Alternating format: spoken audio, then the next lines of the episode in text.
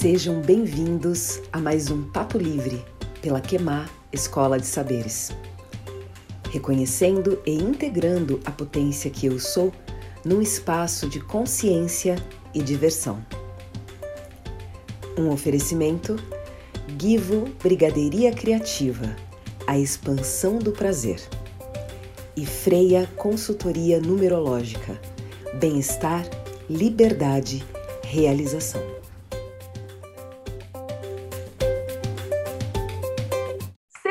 Bem-vindos. Bom dia, boa tarde, boa noite, como diria a minha querida Samiendo, que está lá no Japão.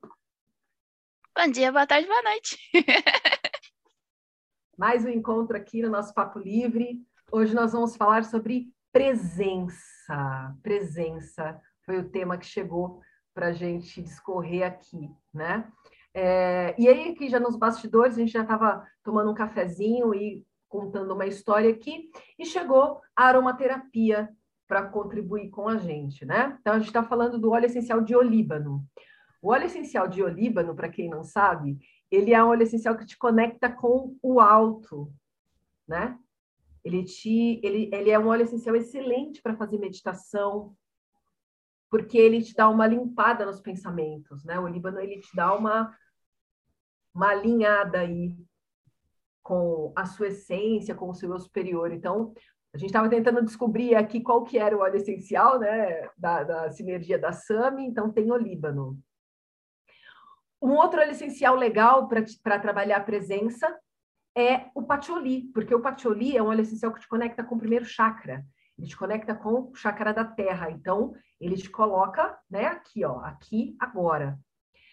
Quando a gente mistura o patchouli com a bergamota, que é a proposta aí inicial, né, Sami, que eu trouxe para você, trabalhar o patchouli e a bergamota, eu estou fazendo o quê? Eu estou conectando o meu chakra básico com o meu chakra cardíaco né? Então, eu estou aqui presente, aqui agora, conectado com a terra e conectado também com o meu coração.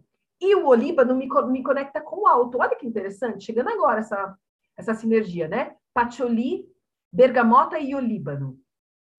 É o que a gente vem falando sobre a presença aí do, do negativo, positivo, neutro, né? Olha que é, interessante. É, olha só, dos três corpos também, físico, espiritual e e, do superego, né? Que daí tem um, um, nexo assim também dos três corpos, né? Que daí é o espírito, a alma e o físico.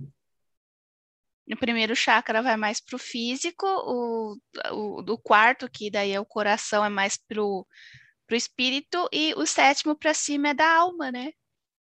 E é, e é legal, né, Sam, chegar assim logo na largada essa fala, porque é, a presença, depois a gente vai ver aí a etimologia, que a Sam é a mina da etimologia das palavras, é a mina do futuro, né? Mas assim, quando a gente fala de presença, o quanto é importante eu estar com essa conexão alinhada, né? Porque se eu estou também só conectado com o chakra básico, eu posso não estar tão presente. Se eu estiver só conectada com, com o chakra básico, mas eu não estiver conectada com o coração, né? E não estiver conectada aqui com o alto. Então, achei interessante quando a aromaterapia, né?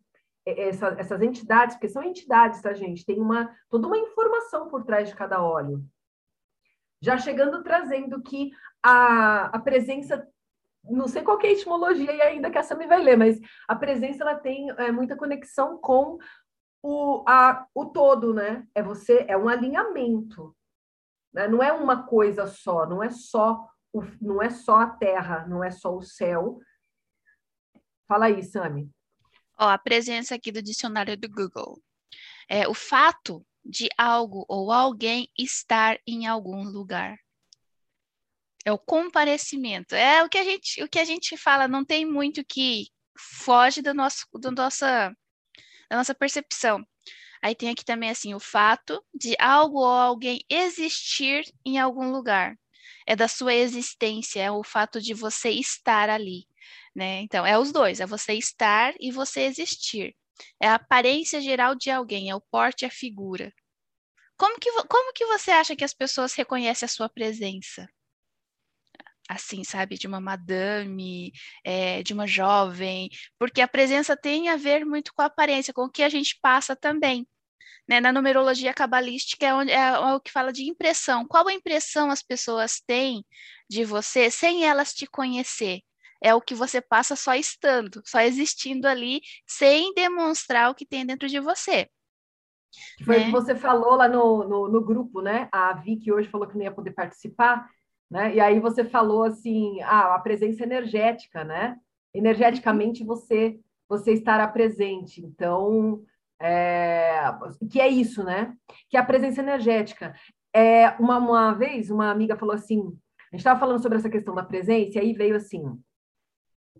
Quando uma pessoa fala assim, aí eu vi um, tava na, no shopping, andando numa loja, aí eu vi um, sei lá o que, que é a sua cara. O que, que é a sua cara? Quando alguém fala assim para você, ah, isso daqui é a sua cara, né? O que, que é a sua cara? O que, que você olha e você e você pensa assim, ah, isso daqui é a minha cara? Porque a gente consegue perceber isso nos outros, né? Mas o que, que é a minha cara? Tem coisas bem específicas assim que é bem a minha cara, né? Visualmente falando, eu, por exemplo, eu amo, eu amo essas coisas assim, ó, lenço, caixinhas, né? Eu amo caixinhas, caixa de madeira. Quer me fazer feliz? Me dá uma caixa, me dá um cristal. Então, tem algumas coisas que são a minha cara. Mas você já se perguntou o que, que é a sua cara? O que, que as pessoas olham? Como que as pessoas identificam? Falam assim, pessoa pensou, ó, aquela Priscila lá da, da Queimar Escola de Saberes. Qual que é a primeira informação que chega para as pessoas? Isso também é presença, né, Sami? Dentro do que você está falando aí da presença energética. Uhum. E como a gente tem dificuldade de reconhecer qual o que, que é a minha cara. E eu não sei assim olhar uma coisa, nossa, isso aqui é a minha cara. Eu não tenho muito essa percepção de qual que é a minha cara. Mas as pessoas, às vezes, elas trazem umas lembranças, falando assim, ah, olhei isso aqui e lembrei de você. Aí eu olho para coisa assim, nossa, eu nunca imaginei que ela ia lembrar de mim com isso aqui. Tipo, tem algumas coisas que a minha percepção não bate com a imagem dos outros. E às vezes Sim. essa diferença de percepção vai deixando a gente confusa com a nossa própria imagem. Perfeito. É, é, eu tenho um pouquinho de dificuldade de me, de me identificar com as outras coisas. Qual, o que, que é a minha cara? Sim, porque é, é fácil para a gente ver o que, que, é, o que, que é a cara. O que, que ah, isso aqui é a sua cara, né? Mas quando alguém pergunta assim, tá, se eu fosse descrever assim, o que, que é a minha cara? E aí tem a ver com você estar presente e ter clareza do que, que você gosta. Ah, mais né? uma coisinha. Ó, de, é, eu tenho várias caras, tá?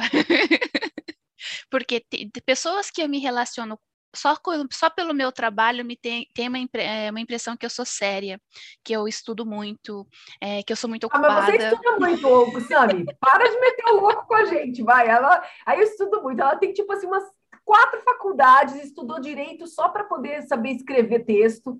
Você é japonesa, meu. Você, é, você estuda muito mesmo. Para de enganar a gente. Sim, mas ó, meu irmão, meus primos, eles olham para minha cara e falam assim: gente, eu não entendo que você faz tanto, porque você não faz nada, ué. Então, assim, tem gente que olha para mim e fala assim, eh, que, que tem a imagem de que eu tenho cinco anos ainda, que era aquela menina mimada, né, mandona, isso não muda, né? Então, assim, dependendo da pessoa, tem uma imagem diferente de mim. E essa é totalmente diferente, de verdade.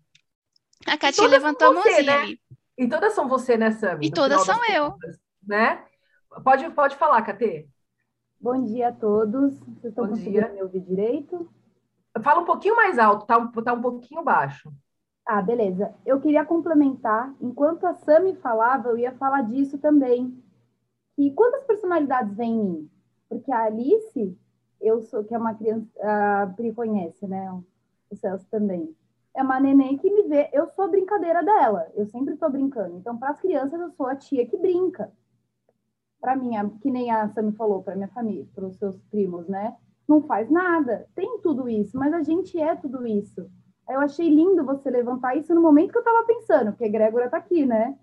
Então, eu pensei em falar isso, você já levantou. E eu acredito que é normal e a gente receber do que cada um vê. Que quem, o, a gente pode estar reverberando isso, mas tem também o como estão entendendo eu.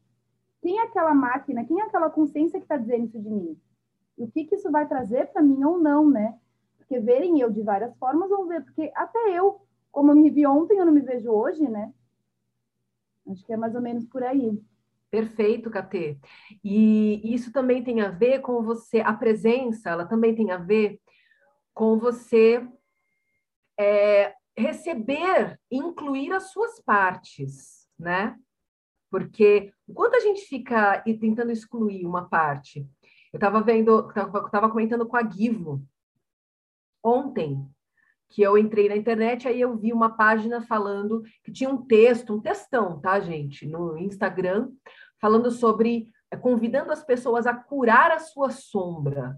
Curar a sua sombra. Vamos lá, energeticamente falando, eu, eu nem me senti atraída para ler o texto, tá? Pode ser que o texto traria uma explicação aí do que a pessoa estava tentando dizer.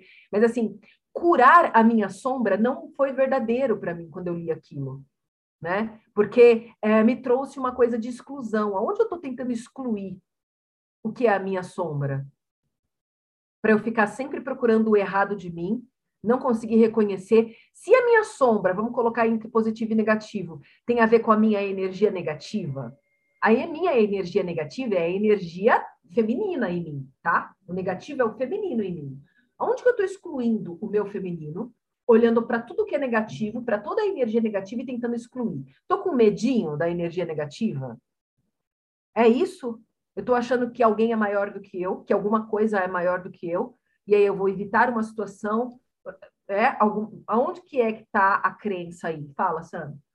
Quando eu estou na totalidade, uma parte minha não me assusta. Entendeu? Ai, gente, olha essa japa! É isso! Quando eu estou na totalidade, uma parte minha, uma, uma, uma metade minha não me assusta, porque eu sei que eu sou a totalidade. Agora, quando eu estou fracionada, separada em vários, talvez essa minha metade me assuste, porque eu estou sendo um grão dentro da minha totalidade né? Então talvez isso assusta. E aí Mas... a gente volta, né, Sami, de novo para a história da presença, né? Porque assim, se eu estou presente, vamos lá, começamos a falar hoje aqui, ó, aromaterapia, né? A união dos corpos aqui, ó, patchouli, bergamota e olíbano, certo? Quando eu estou presente, eu posso simplesmente perceber todos os pensamentos, todas as emoções e incluir, acolher toda vez que eu estou tentando excluir alguma coisa, eu tô, eu tô me perdendo em mim mesmo, tá? Todo negativo que eu vejo no outro é o que eu não tô querendo olhar em mim. Aonde que eu tô validando que eu sou só a fadinha? Gente, é tão legal Porque... ser bruxa. É.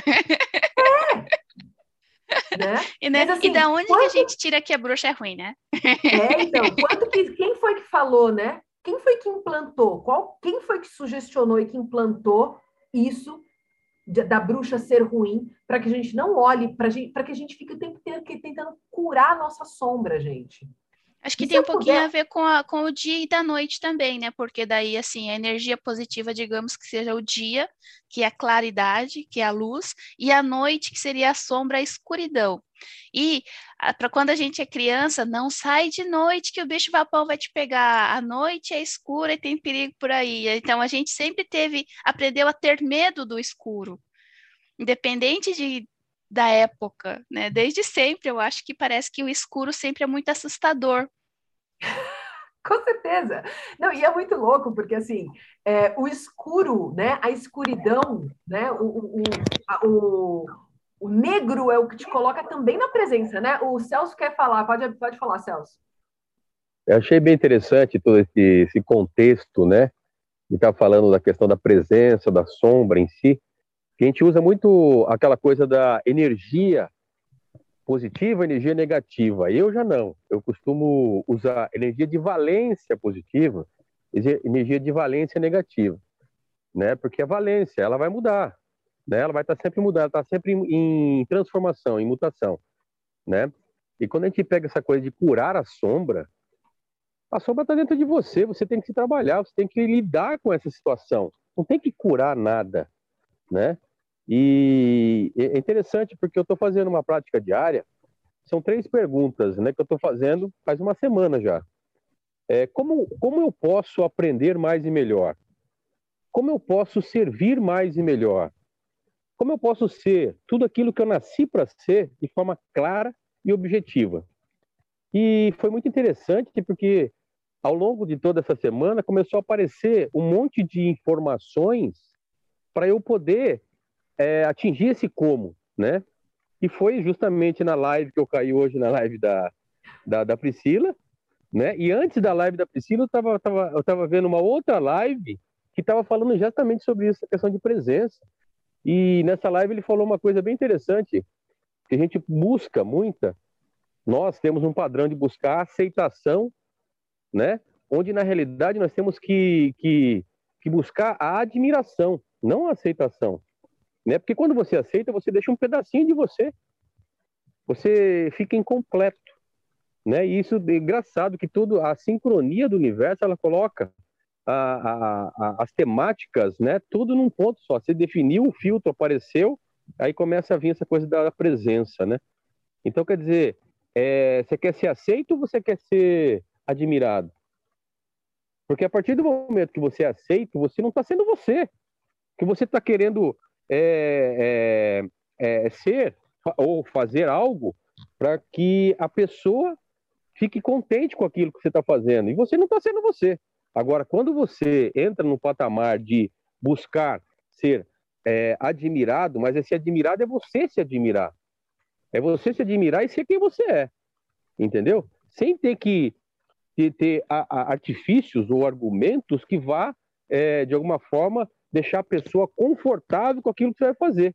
Entendeu? Então, eu achei muito interessante esses aspectos, porque desde quando eu, eu, fiz, eu comecei a fazer perguntas do como, né? E hoje me apareceu essa coisa, né?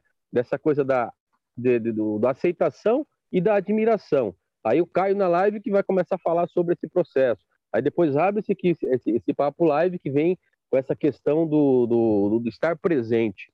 Estar presente é você se admirar, se admirar e ser quem você é, entendeu? E tá tudo bem, se a pessoa não tá, não tá aceitando o que você é, problema dela, não é seu, né?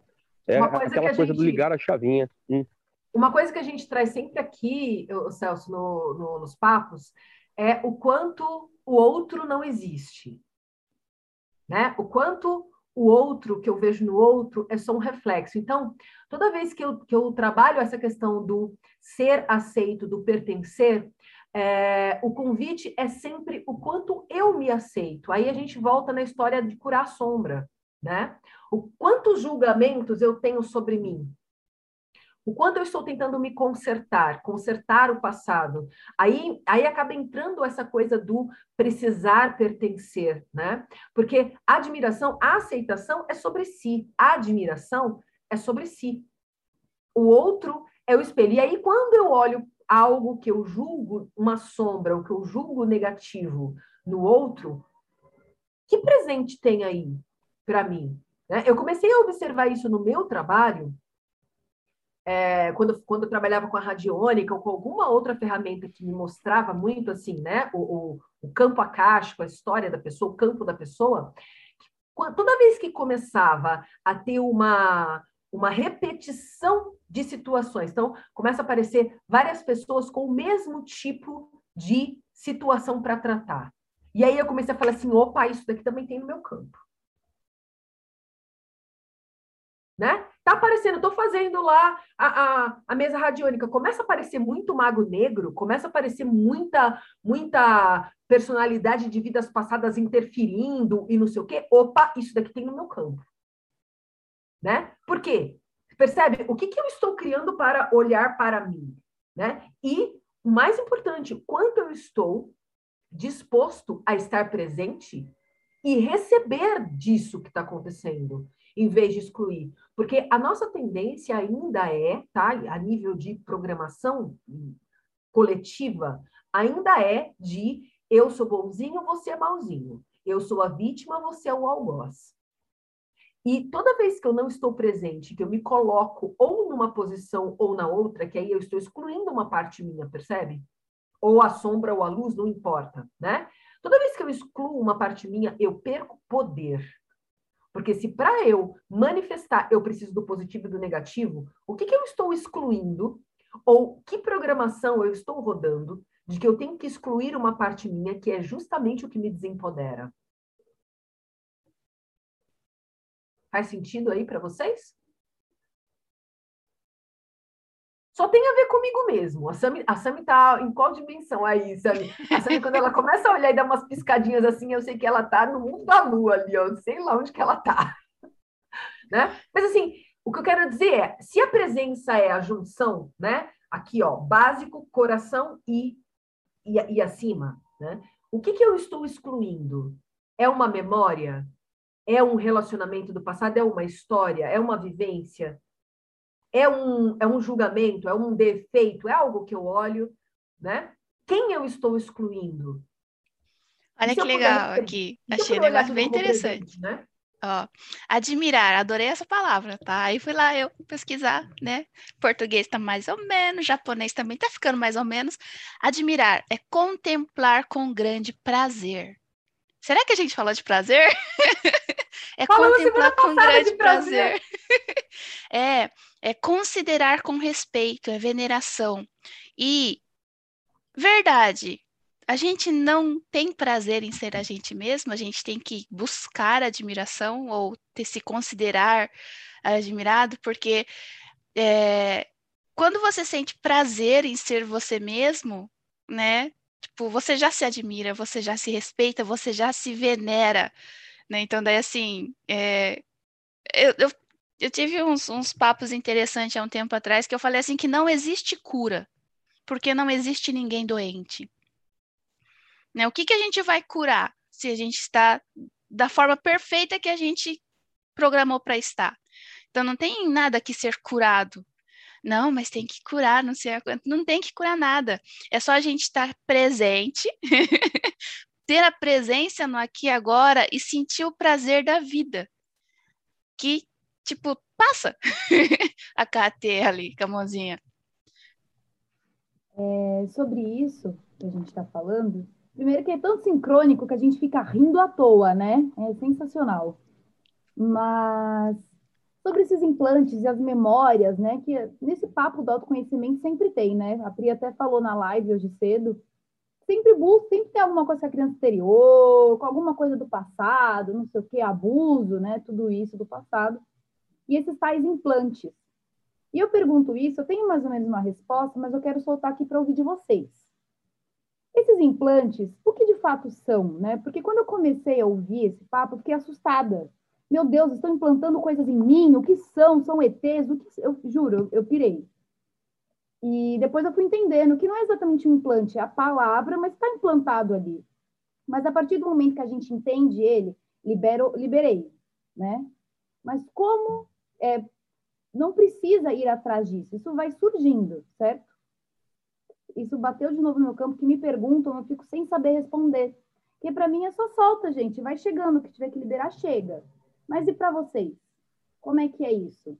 Alguém fala, ah, beleza, eu tenho implante, como que eu tiro, como que eu vejo? Realmente é solta que vai vir? É isso para vocês também? Libera, vai chegar, não precisa ficar buscando erro, porque não tem erro. Não se preocupe com isso, viva. É mais ou menos assim para vocês também? Bom, eu vou, eu, vou, eu vou dar o meu ponto de vista aqui, aí depois eu vou, vou ver o que a Sami tem para trazer, tá? É, do meu ponto de vista, toda vez que a gente fala sobre cura, cura, eu estou falando sobre consciência. Se eu estou procurando cura de alguma coisa, inevitavelmente eu encontrarei consciência, certo? Então, quando a gente fala sobre esse monte de crença que é implantada, vou, vamos dar um exemplo simples, né? Você precisa ter medo do escuro, porque no escuro tem o bicho-papão e o bicho-papão vai te pegar. Percebe? Isso é um implante, certo? É uma crença que foi implantada lá em você para que você tenha medo do escuro. E se no escuro for aonde você tiver a chance de encontrar a maior verdade sobre você? E se à noite o escuro, que é o que todo mundo tem medo, for o maior convite para que você entre no silêncio e que você se conecte com a verdade do teu coração. Percebe? Quanto medo a gente tem do escuro, quanto medo a gente tem da noite, o quanto a gente está validando o negativo como ruim, quanto julgamento a gente tem sobre o negativo, né? Então, quando eu falo sobre implante, o KT, como liberar os implantes? Permissão para receber mais consciência, tá? A princípio é isso. O Celso quer trazer um ponto de vista aí? Pode abrir. É bem interessante todo esse processo, né? Quando ela, ela falou da, da, da, questão desses implantes, como você também está tá, tá colocando aí. No meu ponto de vista, implantes são dispositivos de limitação autoimpostos. Porque você acaba aceitando aquilo que a pessoa está querendo colocar para você. Né? Claro que existe a questão, a questão energética de implantes de outros seres, isso existe, é claro, é fato. Mas a gente acaba acostuma aceitando, né, aceitando esses implantes que acaba se tornando um dispositivo de limitação autoimposta. Porque que nem dentro da, da, da, da, da filosofia do xamanismo, pelo menos aquilo que eu pratico, aquilo que eu vivencio, as pessoas geralmente têm muito medo do oeste. O oeste que vem trazer o que a noite, que vem trazer o lado sombra, que é para você se lidar. Por que, que as pessoas têm medo disso? Que eu vejo, que eu, que, eu, que eu vivencio isso. Porque tem medo de se confrontar. Tem medo de entrar no estado de reflexão e falar: peraí, o que, que eu preciso mudar em mim? Né? Porque a cura, na minha, na, na minha concepção, essa coisa da cura, que né, eu achei até interessante a, a ter falado que não existe cura. Claro, não existe cura. Né? O que existe é ressignificação. Aonde você acha onde está o fator desarmônico, você começa a trabalhar ele. Simples assim, né? Quando você começa a ressignificar. Então, quer dizer, ah, então eu tenho um implante, né? Eu tenho um dispositivo de limitação autoimposta. Tá, peraí, então vou trabalhar, eu vou, vou começar a refletir sobre isso. De que forma eu posso é, ressignificar esse processo para que ele se torne harmônico, né? que aquela coisa que nem eu, eu volto àquela fala, aquela fala da, da do, positivo e negativo, né, de valências positivas e negativas, né? Eu costumo dizer, existe fatores harmônicos e desarmônicos. O que é harmônico para você, então quer dizer, seria a valência positiva. O que é desarmônico é aquela valência negativa que você precisa transformar ela, transmutar ela, para que você possa ressignificar, né? Então, é, pelo menos no meu ponto de vista é esse. Perfeito. Sami? É, é, é, assim, eu sou bem mais. não falo tão bonito. É assim, tipo, gente, todo mundo que está falando aqui no Zoom instalou o Zoom no computador ou celular, não instalou? Isso é um implante. Você instalou, implantou um programa no seu celular dispositivo. Beleza, isso é um implante. Só que o que, que acontece? É que daí, quando a gente instala o Zoom, a gente instala mais algumas coisas que a gente não fica sabendo tipo, é configuração de internet, essas coisas. E saber de que, nossa, a minha internet está ligada com uma coisa que não é o Zoom, porque ele está ligado com o servidor do Zoom, isso assusta, porque agora vão pegar meus dados, né? Mas você clicou aceito e instalar o Zoom ali. Se você não quiser, você desinstala. isso é o implante, de uma forma assim, bem bem, bem largada, né? Então não tem o que você assustar, porque se você aceitou aquilo ali, em um momento você achou que seria bom para você. E no momento que você achou que seria bom para você, ok, era o que você fez de melhor. Agora, se você encontrou uma desarmonia e falou assim, tá, ok, o Zoom é legal, mas eu não gostei dessa configuração que eu dou permissão para acessar nos meus dados, né? Então eu vou desinstalar essa parte que não me convém. Aí você pega, desinstala. É só você abrir ali e desinstalar. E nisso a gente usa comando, a gente faz meditação, a gente usa aromaterapia, né? Então não é difícil desinstalar nem reconhecer o que está instalado, mas você tem que estar presente, né? E me veio uma coisa bem interessante sobre a noite. O que, que acontece com a noite? A luz não reflete. Então, a, o nosso olho não capta a luz, a forma, as cores, fica tudo na escuridão e a gente depende dos nossos sentidos. O nosso cérebro não consegue nos enganar, porque os nossos sentidos eles vêm pela pele, pelo coração, pelos chakras, por tudo. Quando a gente olha as coisas pela reflexão de luz, a gente fala assim: ah, entendi, isso aqui é a tela de computador, beleza, isso é só uma tela de computador. Eu não considero que lá dentro tem um monte de luzinha, que tem um monte de coisa lá dentro fazendo tudo isso acontecer. Eu só considero a tela de computador. Agora, quando eu não estou vendo com a luz refletindo no meu, no meu cérebro, no meu, no meu olho para ter uma consideração racional daquilo, eu vou sentir. E as pessoas sensitivas, elas vão ver que tem energia andando dentro disso aqui. Na televisão, quem fez assim, naquelas televisão antigas que você colocava o braço e o braço ficava todo arrepiado, os pelinhos assim, por causa da energia estática, né? Então, é os sentidos. Então, imagina só você de noite não saber que é uma televisão ali, chegar perto e ter os pelos tudo arrepiado. Assusta. Isso que é, eu acho que a noite, a escuridão, é que você vai estar com seus sentidos à flor da pele. Vai lá, Marcão. Olá, todo mundo. É, eu queria fazer uma consideração sobre a noite também, do sentido antropológico. É, se nós nos atentarmos, né, vamos usar de novo a palavra presença, nós temos muitas reações que estão incutidas em nosso em nossa memória celular. E essas informações vieram desde da, dos tempos primitivos, dos homens das cavernas, onde não existia iluminação, onde o homem precisava acompanhar o ritmo da natureza.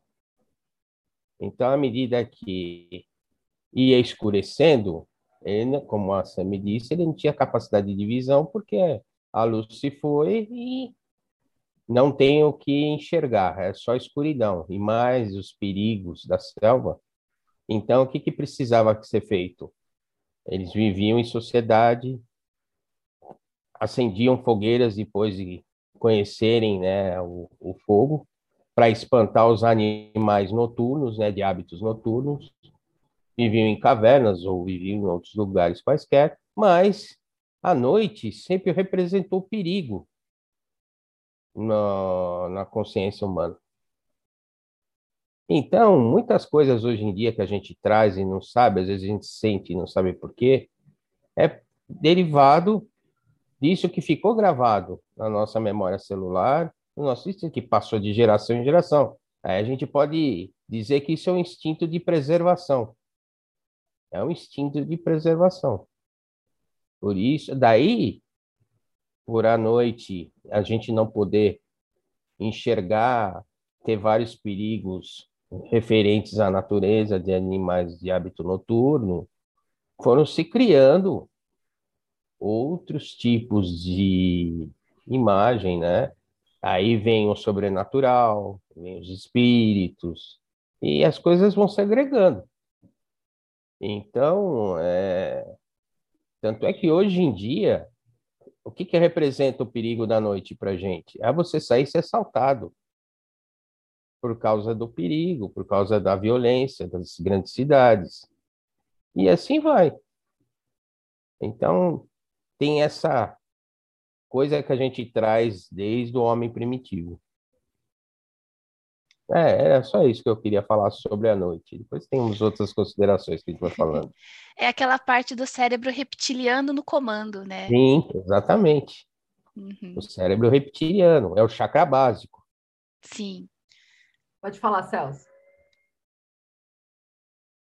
É, sobre essa coisa do aspecto da noite, né? Dentro do xamanismo, por exemplo, tem uma lenda que fala que a primeira, que dentro do xamanismo temos as direções sagradas e as frequências de cada direção, né? E o, o mais importante, assim, nessa colocação que eu, que eu, vou dizer agora, dessa lenda, que a primeira direção que foi é, concebida pelo legado, legado assim, o primeiro xamã, então aquele que começou a vivenciar, foi o oeste. Que o oeste representa o quê? o fim né, do dia, é o início, do, o início da noite. E à noite você entra em reflexão. Foi quando foi quando começou toda essa história das direções sagradas. Que a, dire... a primeira direção encontrada foi o oeste, que foi o pôr do sol. O pôr do sol tinha que se recolher, estava no escuro, acendendo a sua fogueira lá para espantar os bichos, mas aí estava tava naquele momento de reflexão, e aí começou todo o processo. Aí ele foi descobrir que existia o leste, que o sol nascia do outro lado, aí, começou aí foi descobrir, descobrir as outras frequências de, de energia que vem de cada direção. Então é, é, é, é bem interessante esse, esse ponto de ter trazido para o campo aqui falando da noite, da, do escuro, da reflexão, da introspecção, porque é, é interessante que a, o, o, oeste, a palavra que define a direção do oeste dentro do xamanismo é decisão. Porque a decisão ela só vem com a reflexão. Quando você começa a analisar os pontos, aí você decide. Decide. Por isso que o Oeste é conhecido como o caminho do guerreiro. O guerreiro é aquele que decide, ele que está decidido. O guerreiro é aquele que está na, na, no afronte, que ele está na trincheira, que ele está trabalhando, que ele está ali, entendeu? Ele não está descansando, ele está sempre pensando na, na guerra do dia seguinte. Então, esse é o meu ponto de vista com essa, para complementar aí, tá bom? E aí, complementando aí o que o Celso trouxe, né? E já que o nosso tema é presença, já que nosso tema é presença, é, nós, a gente já vem falando, né, alguns encontros aqui do Papo Livre, sobre trazendo a consciência do o quanto nós fomos desincentivados a sentir, né? Decorrer das eras aí da história da humanidade, houve todo um, um processo aí que aconteceu para que a gente foi um implante, né, que foi colocado sobre o quanto quanto erro, quanto errado, quanto julgamento tem sobre você sentir, né? Então o corpo, o corpo, nosso corpo físico, que é o decodificador de toda a informação, de todas as vidas, de toda a história, de todo o nosso saber ancestral, de tudo aquilo que a gente já sabe, que a gente carrega na nossa memória celular, está no físico, está no corpo, né? E quanto nós somos desincentivados a sentir prazer, Quanta informação tem de julgamento aí sobre o prazer, sobre a diversão, muito com relação ao chakra básico, à sexualidade, à sexo-sexualidade, nos desincentivando de sentir. E aí entra toda essa história, né? À noite você não está vendo, então você tem que sentir. Quanto medo existe de sentir para que você possa realmente estar presente e decidir o que, que você quer experimentar? O quanto nós ainda estamos rodando a programação de que eu preciso pedir permissão para sentir. Preciso pedir permissão para ser feliz, permissão para fazer, permissão. Permissão para quem? A permissão de quem você ainda está validando? Né? Aonde nós estamos validando que algo ou alguém é maior do que a gente, nos impedindo de decidir? E se eu só posso decidir a partir do sentir, eu ainda estou correndo de mim mesmo, quanto eu ainda estou correndo de entrar lá na caverninha, gente. A gente está aqui, ó, aqui no hemisfério sul do, do planeta, nós estamos no inverno, meio do inverno, né? Já passamos lá pelo oeste, já passamos lá pelo, pelo, pelo outono, que é aquele, aquele convite ao recolhimento. Quem não entrou dentro de si no final do outono, eu fui uma, tá? Tava metendo louco, última semana última semana de outono aqui, a ursa me pegou pelo colarinho, assim, ó, me jogou no fundo da caverna. Falou, ó, mostrei no começo do outono aí que você não queria olhar, não vai querer olhar, agora você vai ter que olhar. Estamos aqui já, ó, entramos no inverno, muita coisa morrendo, muita, muita crença morrendo, né? Meio do inverno aqui no hemisfério sul. O quanto a gente ainda está brigando com a escuridão, brigando com a noite, quantos julgamentos ainda tem sobre o escuro, Quantos julgamentos eu ainda estou validando sobre sentir? O que, que eu ainda não estou escolhendo sentir? É medo de sentir? É medo do quê? Percebe? Desprograma e atualiza, desprograma e atualiza, desprograma e atualiza, né? Todos esses implantes de medo, medo de você, medo da tua potência, medo de entrar na caverna, medo do escuro, medo de quem você é. No final das contas, é medo do quê? Medo de você mesmo? Fala, Sami. Adoro quando a Sami, a Sami faz essa carinha de mangá, que ela fica olhando assim, ela fica piscando o olhinho, fala assim, cara, a Sami tá recebendo algum insight aí. Pode falar. É que assim, até hoje eu não, não falei muito sobre números, mas aqui eu vou falar. Oeste, fazendo uma análise numerológica da palavra Oeste, do nome Oeste. Tudo tem um motivo de ser. né? Por, que, que, por que, que a criança faz essa pergunta? Por que fulano chama fulano? Por que, que água tem o nome de água? Né? Por quê? Porque tem um significado nisso. Por exemplo, Oeste fazendo a, a, a, numerologia do oeste, da palavra oeste. A alma do oeste é o espaço-tempo, é a eternidade, é o oito. Né? Quem sabe um pouquinho de numerologia aqui, né? O que tem dentro do oeste é o oito, é o espaço-tempo, a eternidade, é esse fluxo. E o que, que qual a impressão que o oeste traz? Aquela presença, é a introspecção, o autoconhecimento, o amor divino. É onde você entra para você para fazer aquela reflexão. E o que que a soma desses dois traz? Que é a expressão, como que ele se expressa? É o seis, que é o DNA, é a família, é o meu corpo físico. é os meus sentidos, é a minha oração. Então, assim, gente, o Oeste é lindo.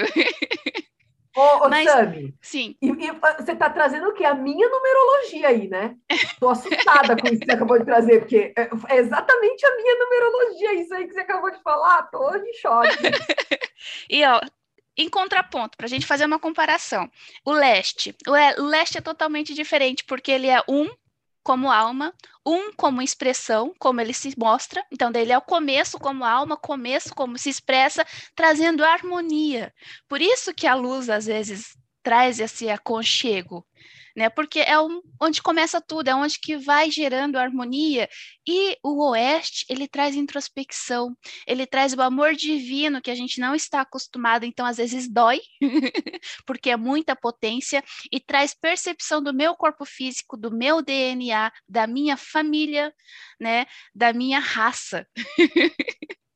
e às vezes isso também não é muito confortável, mas é, sabe, é o que a gente está fazendo aqui. A gente tem esse corpo físico para experienciar ele, e a gente foge de experienciar ele, e as coisas começam a desarmonizar.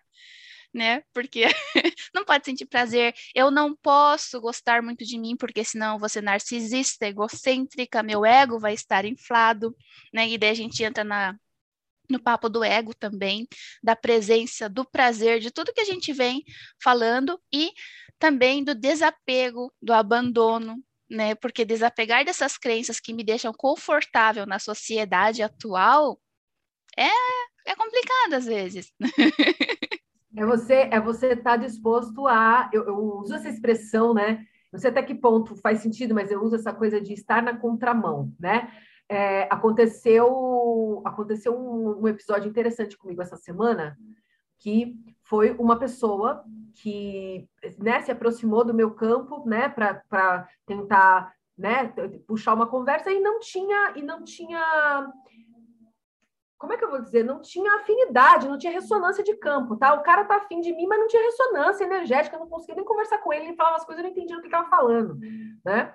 E aí ele pegou e começou com esse papo, não, porque, tipo, me dá uma chance pra gente conversar e tal. E aí eu bem, né, aqui, ó, eu toda Áquila, toda Oeste, falei assim, então, não é questão de te dar uma chance ou não. Eu não, não, não tô conseguindo perceber, não estou conseguindo conversar com você. Não consigo entender o que você está falando e não estou percebendo ressonância para a gente ter uma conversa divertida. E aí, cara, foi muito engraçado isso, porque ele escreveu assim, quando eu falei sobre não consigo perceber ressonância para ter uma conversa divertida com você, ele escreveu com letras garrafais assim no, no chat assim: então você está querendo me dizer que o seu foco é se divertir? E aí eu percebi um julgamento absurdo no, na, na, na, frase dele, né? Então o seu foco é se divertir. E aí foi muito interessante porque a minha resposta ela foi extremamente leve e automática. Com toda certeza, o meu foco é me divertir em todos os pilares da minha vida, porque eu estou me escolhendo nesse momento. Então, se não for com muita facilidade, alegria, glória e diversão, eu estou escolhendo outra coisa. E aí, gente, foi muito engraçado porque o que eu poderia, o que poderia ter sido, aí entra a história de você ser autêntico, de você estar disposto a ser a verdade de você e receber do julgamento das pessoas. Porque essa minha resposta poderia perfeitamente ter é, aumentado o julgamento dele, né? E falando assim, nossa, que horror, ela só quer se divertir, ou sei lá, qual seria o julgamento. Mas quando eu falei isso, a minha resposta tão leve foi tão chocante, né? Que e aí, quando eu escrevi assim, é, estou escolhendo me divertir em todos os pilares da minha vida, porque neste momento eu estou me escolhendo. E aí ficou aquele um minuto de silêncio, e ele falou assim: é, eu acho que a questão toda aqui é que eu não lembro mais quando foi que eu me escolhi. Olha quanta consciência chegou quando eu escolhi receber o julgamento. Porque a frase dele foi, cara, e tinha tanto julgamento mesmo, porque na sequência ele falou assim: é, eu acho lindo todo esse papo de amor, de curtidas no Facebook e tudo mais, mas eu não consigo é, sentir, isso não é verdadeiro para mim, percebendo todo o sofrimento que está acontecendo no mundo. E aí eu falei assim, eu escolho me divertir porque eu estou me escolhendo. E ter sido verdadeira com que, independente do julgamento da pessoa, fez a pessoa falar assim: Uau, eu acho que a questão é essa. Eu não lembro qual foi a última vez que eu me escolhi. Percebe? Então, assim, o quanto. E aí, de novo, a gente está falando de presença, né? Porque se eu estou aqui querendo pertencer numa situação dessa, estou pegando isso como exemplo, mas isso vale para qualquer coisa na nossa vida, tá? se eu estou querendo pertencer a alguma, a alguma situação, a, a alguém ou a algum cenário, ou a um grupo, né? E eu, eu falo que quando vem um julgamento desse, eu poderia levantar todo tipo de justificativa para falar, não, mas deixa eu explicar aqui para você em que sentido que eu quero me divertir. Não, você, o seu foco é se divertir, o meu foco é me divertir em todos os pilares da minha vida. Né? E aí, ser a verdade que você é pode ser a contribuição para despertar a consciência de alguém para aquilo que essa pessoa não está ainda escolhendo olhar. Né? Por que, que o despertar, por que, que a expansão de consciência, quando a gente está validando que isso tem que ser a partir da dor, do sofrimento, do trauma e do drama? Quando eu falo sobre estar na contramão, eu estou falando sobre isso que a gente está fazendo aqui no mundo onde está todo mundo validando trauma e drama, doença, escassez e crise e não sei o que mais, a gente está aqui falando sobre como que a gente pode criar mais a partir da diversão. Quanto nós estamos dispostos a falar assim, gente, eu estou aqui querendo me divertir em todos os pilares da minha vida. Nossa, mas o mundo está do jeito que está, estamos numa pandemia global e você só pensa em se divertir. Gente, só pensa em me divertir. Vamos ver aqui se divertir comigo? O que mais a gente pode criar a partir disso? Né? Fala, Sabe. Por que, que será que a gente também não reconhece que a gente gosta de trauma e de drama? Sim, total. Né? Não, é que o mundo está errado, então eu tenho que participar do mundo. Não que eu goste de trauma, de... eu não sou dramática, gente, eu não sou nada dramática. Gente, é tão legal fazer um dramazinho, sabe? Faz parte de você se conhecer também, porque assim, é, você fazendo drama, você se sente como é, como a estrela principal daquilo lá. Julia Roberts. É, olha lá minha vida, ai meu Deus, olha só. Por quê? Porque a gente tem que ter, a gente quer ser o principal da nossa vida. Mas daí o mundo tá um caos, então desse como que eu posso fazer? Eu tenho que fazer um drama, por quê? Porque na novela, né, a pessoa mais dramática é o centro das atenções. Eu não consigo me dar atenção, então para os outros me dar atenção, daí eu preciso ser um pouquinho dramática. Eu vou chorar um pouquinho assim, sabe? Um pouquinho mais alto do que o normal para ver se alguém percebe. né? Tirando e a, a que tá na aqui... novela aí, né? Sami, falando da novela aí, que você, eu adoro quando você traz o exemplo da novela, ainda tem aquela história, né? Que o personagem da novela, que é o personagem que se fode a novela inteira, né? Que é aquela pessoa que sofre, que é a atriz principal do drama, é aquela que depois de muito sofrimento, ela vai sofrer a novela inteira para no último capítulo ela casar com o príncipe encantado, ela ganhar na loteria, né? Então, o quanto a gente, isso é um implante, tá, gente? Quanto a gente está rodando essa programação de que eu tenho que sofrer a novela inteira da minha vida para ter uma redenção no final. É, tipo, é, os, tem várias coisas que falam assim, vamos lutar, porque daí a gente vai vencer na nossa vida. Gente, a vida não precisa vencer, lutar para vencer. né? A vida por si só já é, já é tudo garantido. Né? O fato da gente conseguir ter o mérito para receber um corpo, vivenciar o planeta Terra, nesse período que ele está, a gente já venceu tudo que tinha que vencer. Agora a gente está aproveitando, se divertindo, experienciando essa maravilha aqui. Então, é assim, eu não preciso mais lutar, eu não preciso mais é, provar, não preciso mais merecer nada, gente. A gente está aqui para divertir, né? E daí tem várias pessoas que não, depois que você luta, né? Depois, quando você se aposentar, você vai poder fazer tudo que você quiser na tua vida. é, tá, depois que eu aposentar, né? É o Isso é fim é falta, da novela. É uma falta de presença, né, Sami? Porque assim, o quanto nós ainda estamos vivendo, esperando o final do dia, esperando o fim de semana, esperando o fim do mês, esperando, esperando o marido morrer, ano, esperando o marido morrer, esperando o fim do ano né? Falou assim, ó, me disseram que eu só vou me livrar, me livrar dessa praga desse homem depois que a morte nos separar. Então vamos torcer para ele morrer logo, né? O quanto eu estou esperando A, e, taca sal na comida, taca sal na comida. É, percebe? Porque assim, quando eu não estou presente, ou eu estou funcionando a partir daquilo que eu chamo de passado, e aí eu fico agarrada no trauma e no drama. É, o trauma e o drama também está disponível. A diferença é que quando eu estou presente, eu percebo o trauma e, drama, o trauma e o drama, eu vivo o trauma e o drama, só que é rápido, eu não me apego a ele. E é sabe? é muito eu divertido, faço, não é sofrido. E aí fica divertido, gente. Você faz o trauma e o drama e você mesmo percebe que você está fazendo o trauma e o drama, você começa a rir de você mesmo. Aí o drama vira comédia. E aí você volta a se divertir. É né? comédia Mas romântica aí, daí, né? É. é. E aí então. tem a ver de novo com a história da presença. Um convite a estar presente com seus pensamentos, com seus sentimentos, com a sua vida. Não esperando o final do mês, não esperando o final do ano, não esperando terminar a faculdade, não esperando casar, não esperando aposentar, né? Mas agora, fala, Marcão. Então, então é, fica a questão, até que ponto o trauma e o drama não são ferramentas utilizadas pra, por aquelas pessoas que se encontram numa situação de carência para chamar a atenção e ser o centro das atenções. Né? Sempre. É são as vítimas. As vítimas, vítimas da sociedade. A questão, a questão toda é que é o seguinte: é, tudo que depende de você só depende de você. E é isso que a maioria das pessoas não estão dispostas a assumir como responsabilidade. Porque enquanto eu estou fazendo papel, tudo é papel, tá, gente? No começo aqui do papo, a gente estava falando sobre todas as personalidades, né? Então, no meu trabalho eu sou uma, na minha casa eu sou outra, como mãe eu sou uma, como filho eu sou outra, tudo bem. Nós temos várias máscaras, certo? O quanto eu estou, a, a questão toda é o quanto eu estou apegado a uma dessas personalidades. Então, Ou mas aí de todas. Aí eu vejo também que aí nós temos uma questão de memória celular implantada pela religião.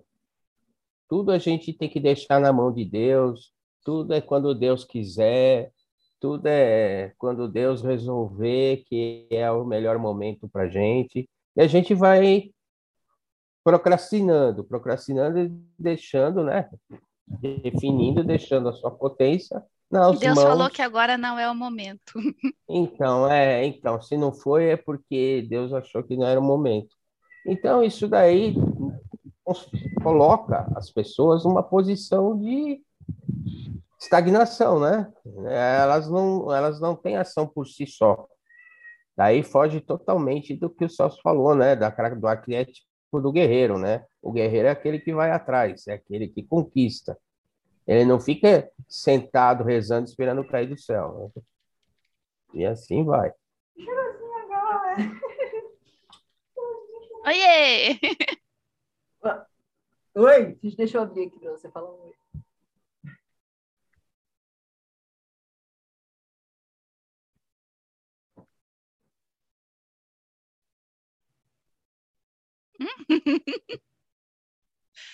Ó, é, o que eu estava vendo aqui? Achei uma coisa bem interessante, mas fugiu. não era no momento de falar, tá? Deus não Quando, quis. Que... Vou trazer aqui falando um pouco. Queria... Já, já, já, para você falar, Celso, só um minutinho. Só complementando o que o, que o Marcão falou aí, né, sobre essa história de Deus, ainda, aí eu trago de novo o que eu trouxe na live de manhã, que está lá na escola, quem não assistiu, está lá disponível no GTV, que é o quanto eu estou validando que algo ou alguém é maior do que eu. Porque quando eu valido que alguém ou algo ou alguém é maior do que eu, automaticamente eu me apego no personagem da vítima, que é um personagem que está disponível para mim, ok? Não tem nada de errado com ele. Ele também é uma máscara que está disponível. A questão é, está criando para mim verdade? O quanto colocar o meu poder na mão do outro, seja esse outro qualquer coisa, ou pessoa, ou ser. Isso me empodera ou isso me desempodera? Aí é entrar no sentir, é perceber. Quer falar, Celso?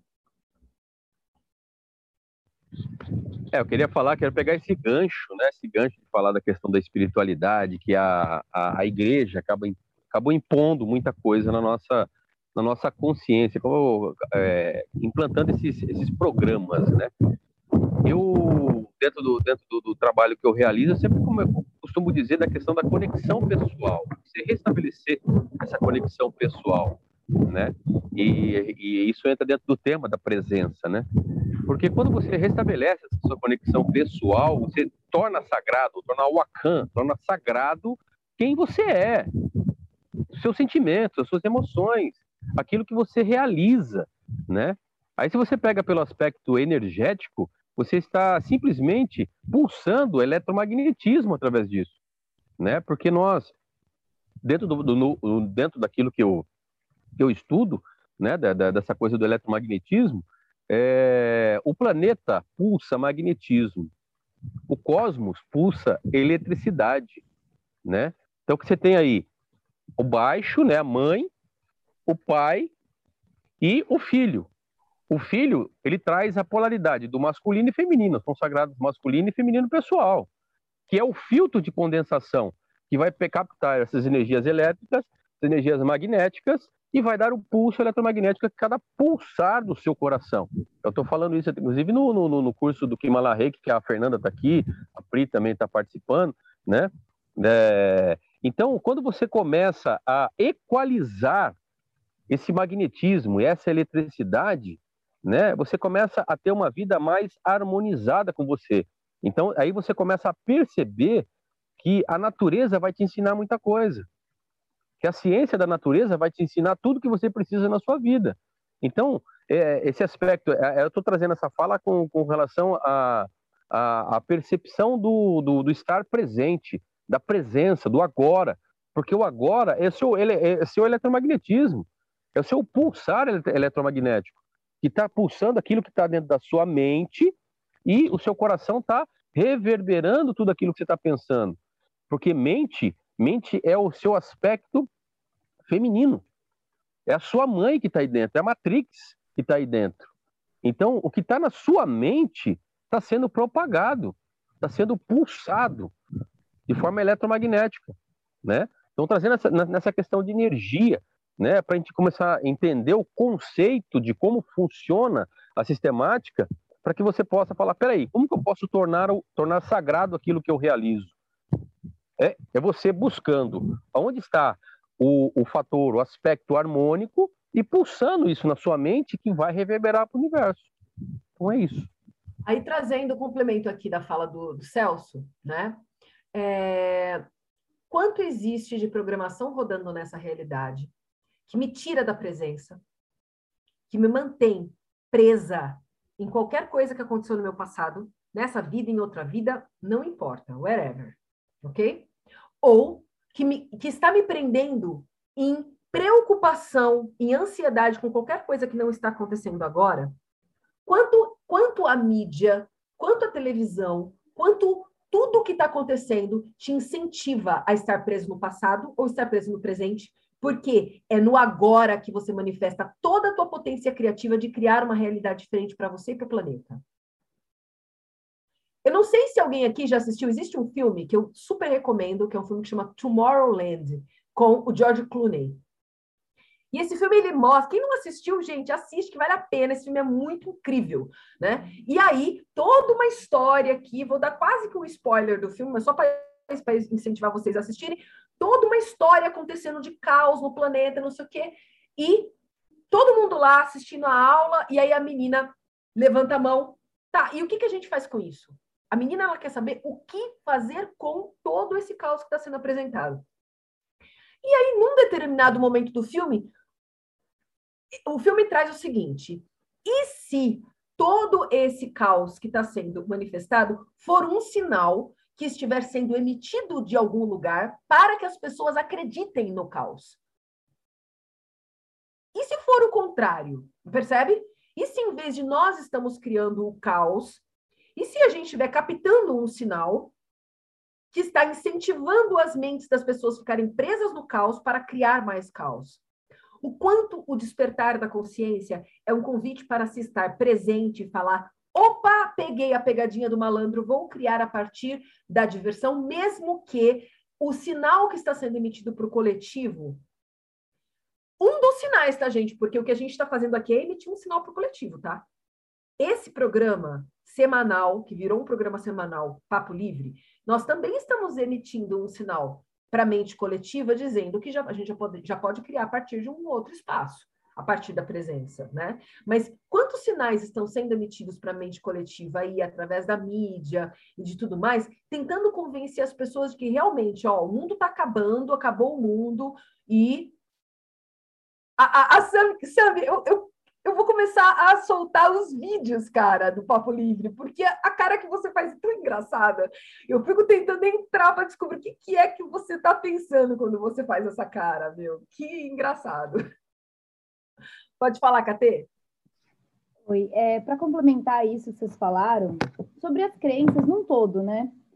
Eu lembrei de um curso que eu fiz de investigação de crenças e me lembrei de uma frasezinha e o caderno estava bem aqui para poder ler para vocês. E é bem legal quando a gente pega, percebe que tem uma crença, alguma coisa ali, né? Aí é uma pergunta boba, mas faz muito sentido.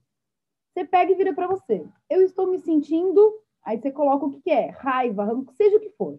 Eu estou me sentindo parará e eu me sinto assim porque eu acredito que isso me serve porque eu escolho. Aí tu lê, né? Porque geralmente é coisa ruim. Tu lê. Você escolheu, tá ali. Aí, lendo isso, acontece alguma coisa no teu cérebro um racional que fala, mano, por que eu realmente escolhi isso? Por que eu estou escolhendo? Então, essa frasezinha, gente, como ela me ajuda a achar crença e perceber que é uma crença, que na hora que você coloca ali o trauma e o drama, você percebe que você escolheu. Então, eu acho essa frase muito incrível. Se quiser, eu até mando depois no grupo, que é simples, e você encaixa aquilo, gente, na hora você dá risada. É instantâneo. Perfeito, Catê. E aí, só lembrando, gente, que a questão não é sobre o trauma e o drama. O trauma e o drama ele também faz parte do processo aqui da experiência, ok? A questão é aonde eu estou prendendo a minha atenção. Né? Passar, viver o, o trauma e o drama, sentir o trauma e o drama faz parte do processo, faz parte do teatro, ok? Agora, o quanto eu estou escolhendo só fazer o papel do trauma e o drama. Eu também posso fazer o papel da comédia, também posso fazer o papel romântico. Fala, Sami. Vocês já viram na internet aqueles, aqueles vídeos dos bichinhos, tipo o, pap o papagaio fingindo que machucou a asinha, chegando assim, todo torto pro dono pedindo comida? O cachorrinho que anda com a pata meio assim arrastada, falando assim, ai, tá doendo, tá doendo para ganhar um biscoito. Gente, o trauma e o drama não é só os seres humanos que fazem. Gente, o passarinho, tipo, casinha assim, mãe, ele me machucou, bate nele, é super fofo, né? O que que aquele passarinho tá fazendo? Ele tá fazendo o papel do machucado, da vítima, para julgar, falar assim, ó, é aquele cara não é legal, manda ele embora. Eu quero meu, eu quero uma sementinha aí, me dá uma sementinha. Até os animais sabem quando faz trauma, quando faz drama, eles ganham alguma coisa com aquilo, né? É, tem um monte de lugar assim que tem esses vídeos desses bichinhos. Então, trauma drama é faz parte do instinto dos seres vivos para a gente receber alguma coisa, ter um carinho, ter um mimo, chamar a atenção. Né? E voltando um pouquinho na história da religião, que o Marco trouxe, que o Celso falou também, é, tem a parte do tornar sagrado. Quando eu crio, estando presente, considerando-me uma divindade, eu torno tudo o que eu faço sagrado. E isso a Lu falou que o gato dela faz muito drama. É, é, é, instintível fazer drama, né? E então, quando eu torno, quando eu estou presente, crio alguma coisa reconhecendo a minha divindade, o que que acontece? Eu torno tudo que eu crio sagrado. E tornar alguma coisa sagrada, numa palavra que a gente usa bastante, é sacrifício. É o sacro ofício. Tudo que eu trabalho com a, com a minha divindade, que eu torno sagrado, é um sacro ofício, é o sacrifício. E qual a imagem que a gente tem do sacrifício? Que é dolorido, né? Que olha o que, que Jesus passou, né? Eu vou ter que renunciar os meus prazeres, não sei porquê, mas daí a gente também coloca no sacrifício que a gente renuncia prazer, diversão, a gente renuncia um monte de coisa porque daí é pecado. Então, o sacrifício traz muito mais peso do que diversão, do que expansão. Então, quando a gente está presente, reconhece a divindade, tudo que eu vou fazer vai ser sagrado, nossa, eu vou estar me sacrificando. Então, a palavra né? sacrifício. Hum? Quanta distorção, né, Sami, tem na palavra, já que a gente está sempre trazendo sobre etimologia, né? É, o quanto, quando eu olho, e às vezes até com relação a algo que eu estou criando, algo simples, tá, gente? Que eu posso estar criando para mim. Por exemplo, acordar cedo, né? Quanto eu posso criar mais para o meu dia? quanto eu posso produzir se eu acordar mais cedo? Estou falando por mim, tá? Estou me colocando inverno aqui no hemisfério sul, estou me colocando à disposição de acordar mais cedo, né? É, poderia falar assim, ah, putz, vou ficar na cama, ah, vou fazer live 8 e 8 da manhã, já tá linda, maravilhosa, aqui, ó, montada, toda com o cabelo arrumado, maquiada para aparecer na internet, né? Não, vou dormir, né? Ah, é um sacrifício acordar cedo. Estou citando isso só como um exemplo, ok? Quanto eu já posso é, ressignificar essa coisa do sacrifício como algo dolorido, algo pesado, algo penoso, e reconhecer o que eu estou criando por me colocar à disposição do sacro ofício para mim, do que é sagrado para mim, que é juntar, que é a minha habilidade, tá, gente? A minha habilidade é essa. Eu sou lavanda, a minha habilidade é sair pegando na mão de todo mundo. Pega aqui na mão do Patioli, pega na mão da bergamota, vamos juntar e fazer uma, uma sinergia aqui, né? O quanto eu estou comprometida comigo de fazer aquilo que é uma habilidade, aquilo que vai criar mais para mim criar mais para o mundo, e olhar a partir de agora o sacro ofício como algo muito grandioso e divertido. E aí, toda vez que vier essa palavra na minha mente, ah, tenho que fazer tal coisa que eu não quero, nossa, que sacrifício. O quanto eu já posso ressignificar a palavra sacrifício e perceber quantos presentes tem, quando, quantos presentes estão escondidos a partir do, do comprometimento de mim com o que é sagrado para mim. Vamos ressignificar essa palavra, porque até no dicionário atual está como é, privação, renúncia, né? E pessoa ou coisa sacrificada. Então, é assim, o sacrifício em si, até no dicionário já está com, uma, com, uma, com um peso, né? É, oferenda ritual. né? Então, é assim, até no dicionário já chega uma coisa pesada. Na etimologia vem o, o fazer, manifestar o sagrado. Para mim, né, é manifestar o sagrado. Então, tudo que eu faço reconhecendo a minha divindade é um sacrifício. É um então, sacrifício. Pra, é, então, vamos já, já desprogramar toda essa parte do dicionário que está na atualidade, na sociedade, e colocar o sacro-ofício como manifestação do sagrado. Acho que a gente já pode. A gente já pode, e aí eu vou pedir aqui para que vocês agora, né? A proposta é ressignificar o sacrifício. Nós estamos emitindo um sinal para o planeta Terra agora. Vocês têm consciência disso? Imagina que essa entidade, Queimar, está aqui como uma antena e nós estamos juntos aqui emitindo um sinal para o planeta Terra, dizendo que a partir de agora o sacrifício significa você estar presente com o que é sagrado para você e fazer com diversão e amor o que é sagrado para você. Perce Imagina, visualiza essa antena. Visualiza agora a tua energia, o teu ectoplasma, juntando com essa energia dessa antena e emitindo um sinal Visualiza um sinal sendo emitido para o planeta agora, para todos os seres que já podem realmente, já está disponível, gente. Já está disponível essa informação a partir de agora. Nós estamos criando isso aqui. Sim, Consegue e tem mais uma coisinha aqui. E tem mais uma coisinha assim que é super interessante e cabe bem no que a gente está falando da luz e da sombra, que é o ato de passar da esfera do profano para a esfera do sagrado, é a união da luz e da sombra. Porque eu, no meu corpo físico, que é, teoricamente não seria Deus, seria um corpo humano, né?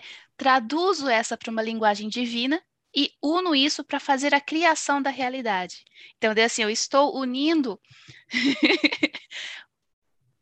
o sagrado, o profano, o mundano, né? E eu, como é, como um centro. Então, daí assim, eu tenho três partes trabalhando nisso.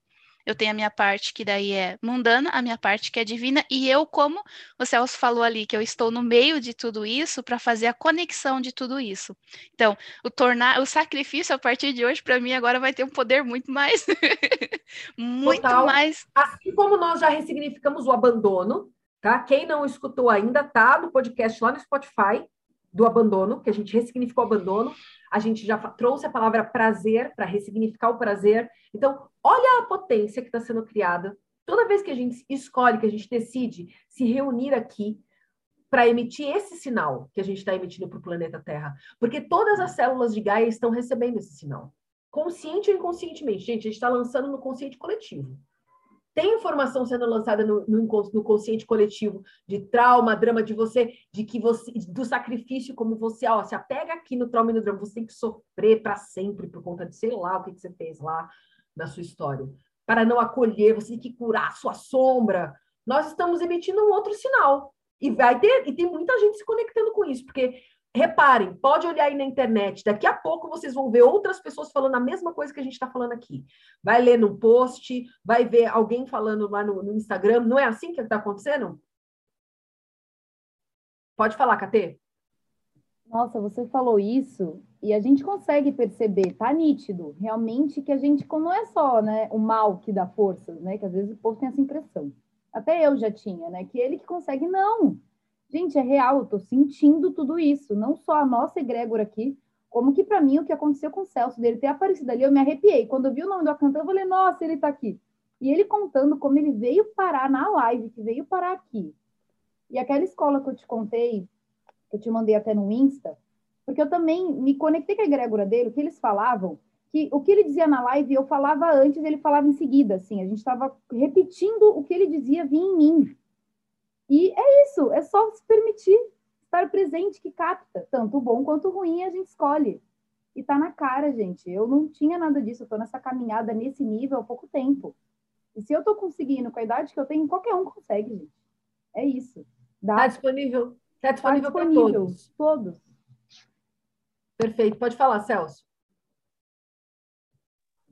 queria pegar esse gancho da, da Sami é, e dizer que o próprio hermetismo ele explica isso. A primeira lei é assim em cima como embaixo, assim embaixo como em cima. É claro, objetivo, é, é simples, né? E nós somos divindades, porque nós temos. É, lembra da eletricidade que eu falei?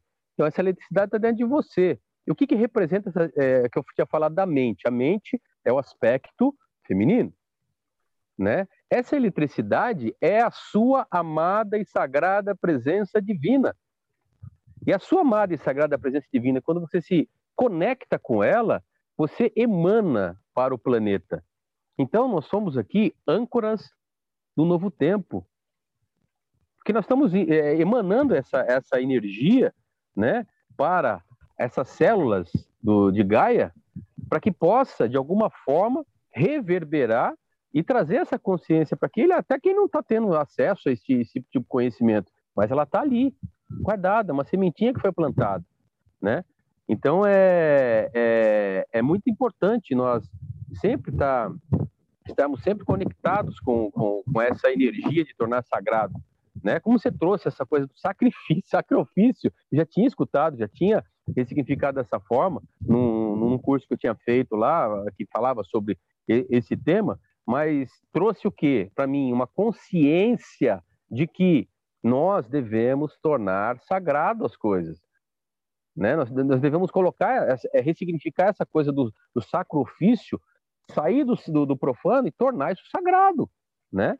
Por, por onde? Por nossa amada e sagrada presença divina, que é Deus em nós. É aí que entra aquela coisa de que todo mundo no, no meio holístico fala: ah, todos somos um.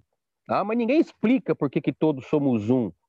Porque nós temos essa partícula de Deus aqui dentro. Só que você só vai fazer ela reverberar se você tiver consciência. Ela só reverbera conscientemente. Não adianta nada você estar tá no automático, no piloto automático, porque isso não vai funcionar. Agora, se você tiver consciente, né, ressignificando o sacrifício, tá tornando sacro ofício, aí sim você, você, você torna consciente a sua ação, né? Você torna consciente a sua ação. Porque dentro do estoicismo, por exemplo, né? Nós, nós aprendemos o quê? Né? Que você não consegue dominar nada, na, no, no, transformar nada na vida dos outros. A única coisa que você consegue dominar são as suas ações. E aí eu trago, por isso que eu trago esse conceito do estoicismo também, porque você está trazendo a consciência e tornando conscientemente um sacro ofício aquilo que você realiza. A Razane, Celso, pode falar, Marcão. Então, aí, complementando o que o Celso acaba de falar, A gente pega as culturas orientais que estão mais próximas, vamos dizer assim, da divindade, estão mais ligadas a elas. Você pega a cultura hindu e vocês veem que quando eles fazem aquele cumprimento do Namastê, nada mais é que o, o meu divino saúda o seu divino que está em você. Então há um reconhecimento entre divindades. É uma coisa profunda isso. E as pessoas no Ocidente perderam totalmente essa ligação. Tem uma. O Marcão gosta de citar a Bíblia, né? Aqui no, no Papo Livre. Tem uma, tem uma frase, né? Na, na Bíblia, não lembro quem falou, tá, gente? Mas está lá na Bíblia, que diz assim: é, tudo que você for fazer, faça como se você estivesse fazendo para Deus. E aí é muito louco, porque como durante muito tempo houve essa distorção, né, da visão de Deus como aquele cara malvadão que se você não fizer o que ele quer, ele vai tacar o cajado na tua cabeça e vai te punir, te jogar no inferno, seja lá qual que é a crença, porque a crença cristã aqui, pelo menos aqui, tá? É essa, tá, gente? A gente tem mais medo de Deus do que do diabo, né? É, é igual eu coloquei no. Eu fiz um meme na internet essa semana escrevendo assim. É, eu, eu fiz, não, né, gente? Eu compartilhei, né? Uh, respondendo a pergunta, ela que agora está na moda lá no Instagram, né? Respondendo a pergunta, aí a pessoa perguntando, pastor, se eu fizer o que o diabo gosta, eu vou sofrer menos no inferno? eu vi essa. É? Você viu isso daí? Eu, eu vi, se eu fizer o que o diabo gosta, eu vou sofrer menos no inferno? Então, assim, quando a gente fala, né? Fa faça tudo como se você estivesse fazendo para Deus. Enquanto eu ainda tenho uma imagem de Deus como aquele cara malvadão que se eu não fiz, se eu não for perfeito, se eu não, né? Aqui, ó, alimentado pelo medo, a ideia de Deus. Eu... Então, aí, aí eu vou até complementar, né? Que você falou que eu gosto de falar de Bíblia. Existem, na realidade, se você pegar a Bíblia atual, existem duas visões de Deus. O Deus do Velho Testamento, que é esse, que é vingativo, que é tudo dentro da lei, é o olho por olho, dente por dente. E existe no Novo Testamento, que é o Deus bom, o Deus amor, que foram as mensagens trazidas por Jesus Cristo, desmistificando aquele Deus do Velho Testamento. Rasgando o véu, né, Marcão? Exatamente. Será que se eu reconhecer a minha divindade, eu também vou me tornar uma pessoa cruel? Se Deus Quanto é tão aí, cruel? A, olha só, aí era isso. É, quando eu comecei a falar disso, era aí que eu queria chegar. Eu gosto disso, né? Que é assim: se a proposta é eu fazer tudo como se eu estivesse fazendo para Deus. A questão é, qual que é a visão que eu tenho de Deus? Porque se eu tenho uma visão de Deus, um malvadão, um cara que vai descer o cajado na minha cabeça se eu sei lá, soltar um pum que não tiver com cheiro de flores, percebe? O que, que vai acontecer? Mesmo se eu tiver a consciência de que eu sou Deus, eu ainda estou rodando o implante de que Deus é malvado. Então, se eu não tiver alguém fora, um Deus fora, para ser malvado comigo, eu começo a ser malvada comigo, né? É. Agora, qual que é a visão de Deus? É a visão do amor? Né? É a visão da manifestação? Gente, a gente está com o portal de leão aberto aí até o dia 13 um portal de manifestação. Você é Deus em ação. O que, que você está escolhendo manifestar? É sempre a partir da visão do seu ponto de vista. Quem é que tipo Deus de Deus você? você? quer ser?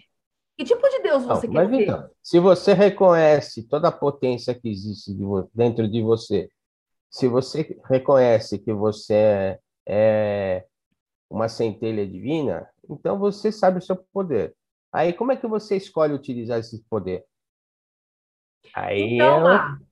Então, mas aí, aí é a colocação, né? Tipo, se eu sou Deus, eu posso ser ruim? Se você usar o seu poder para destruir ao invés de construir, sim, você vai ser, entre aspas, ruim. Mas se você usar todo o seu poder para o bem, para a união, para a abertura consciencial, para o despertar consciencial, você vai ser um Deus bom. Má, mas aí eu levanto uma questão aí, tá? dependendo da minha visão, já que entrou, né? Sempre entra a história da religião aqui no Papo Livre. Mas jeito. é ela que regula tudo.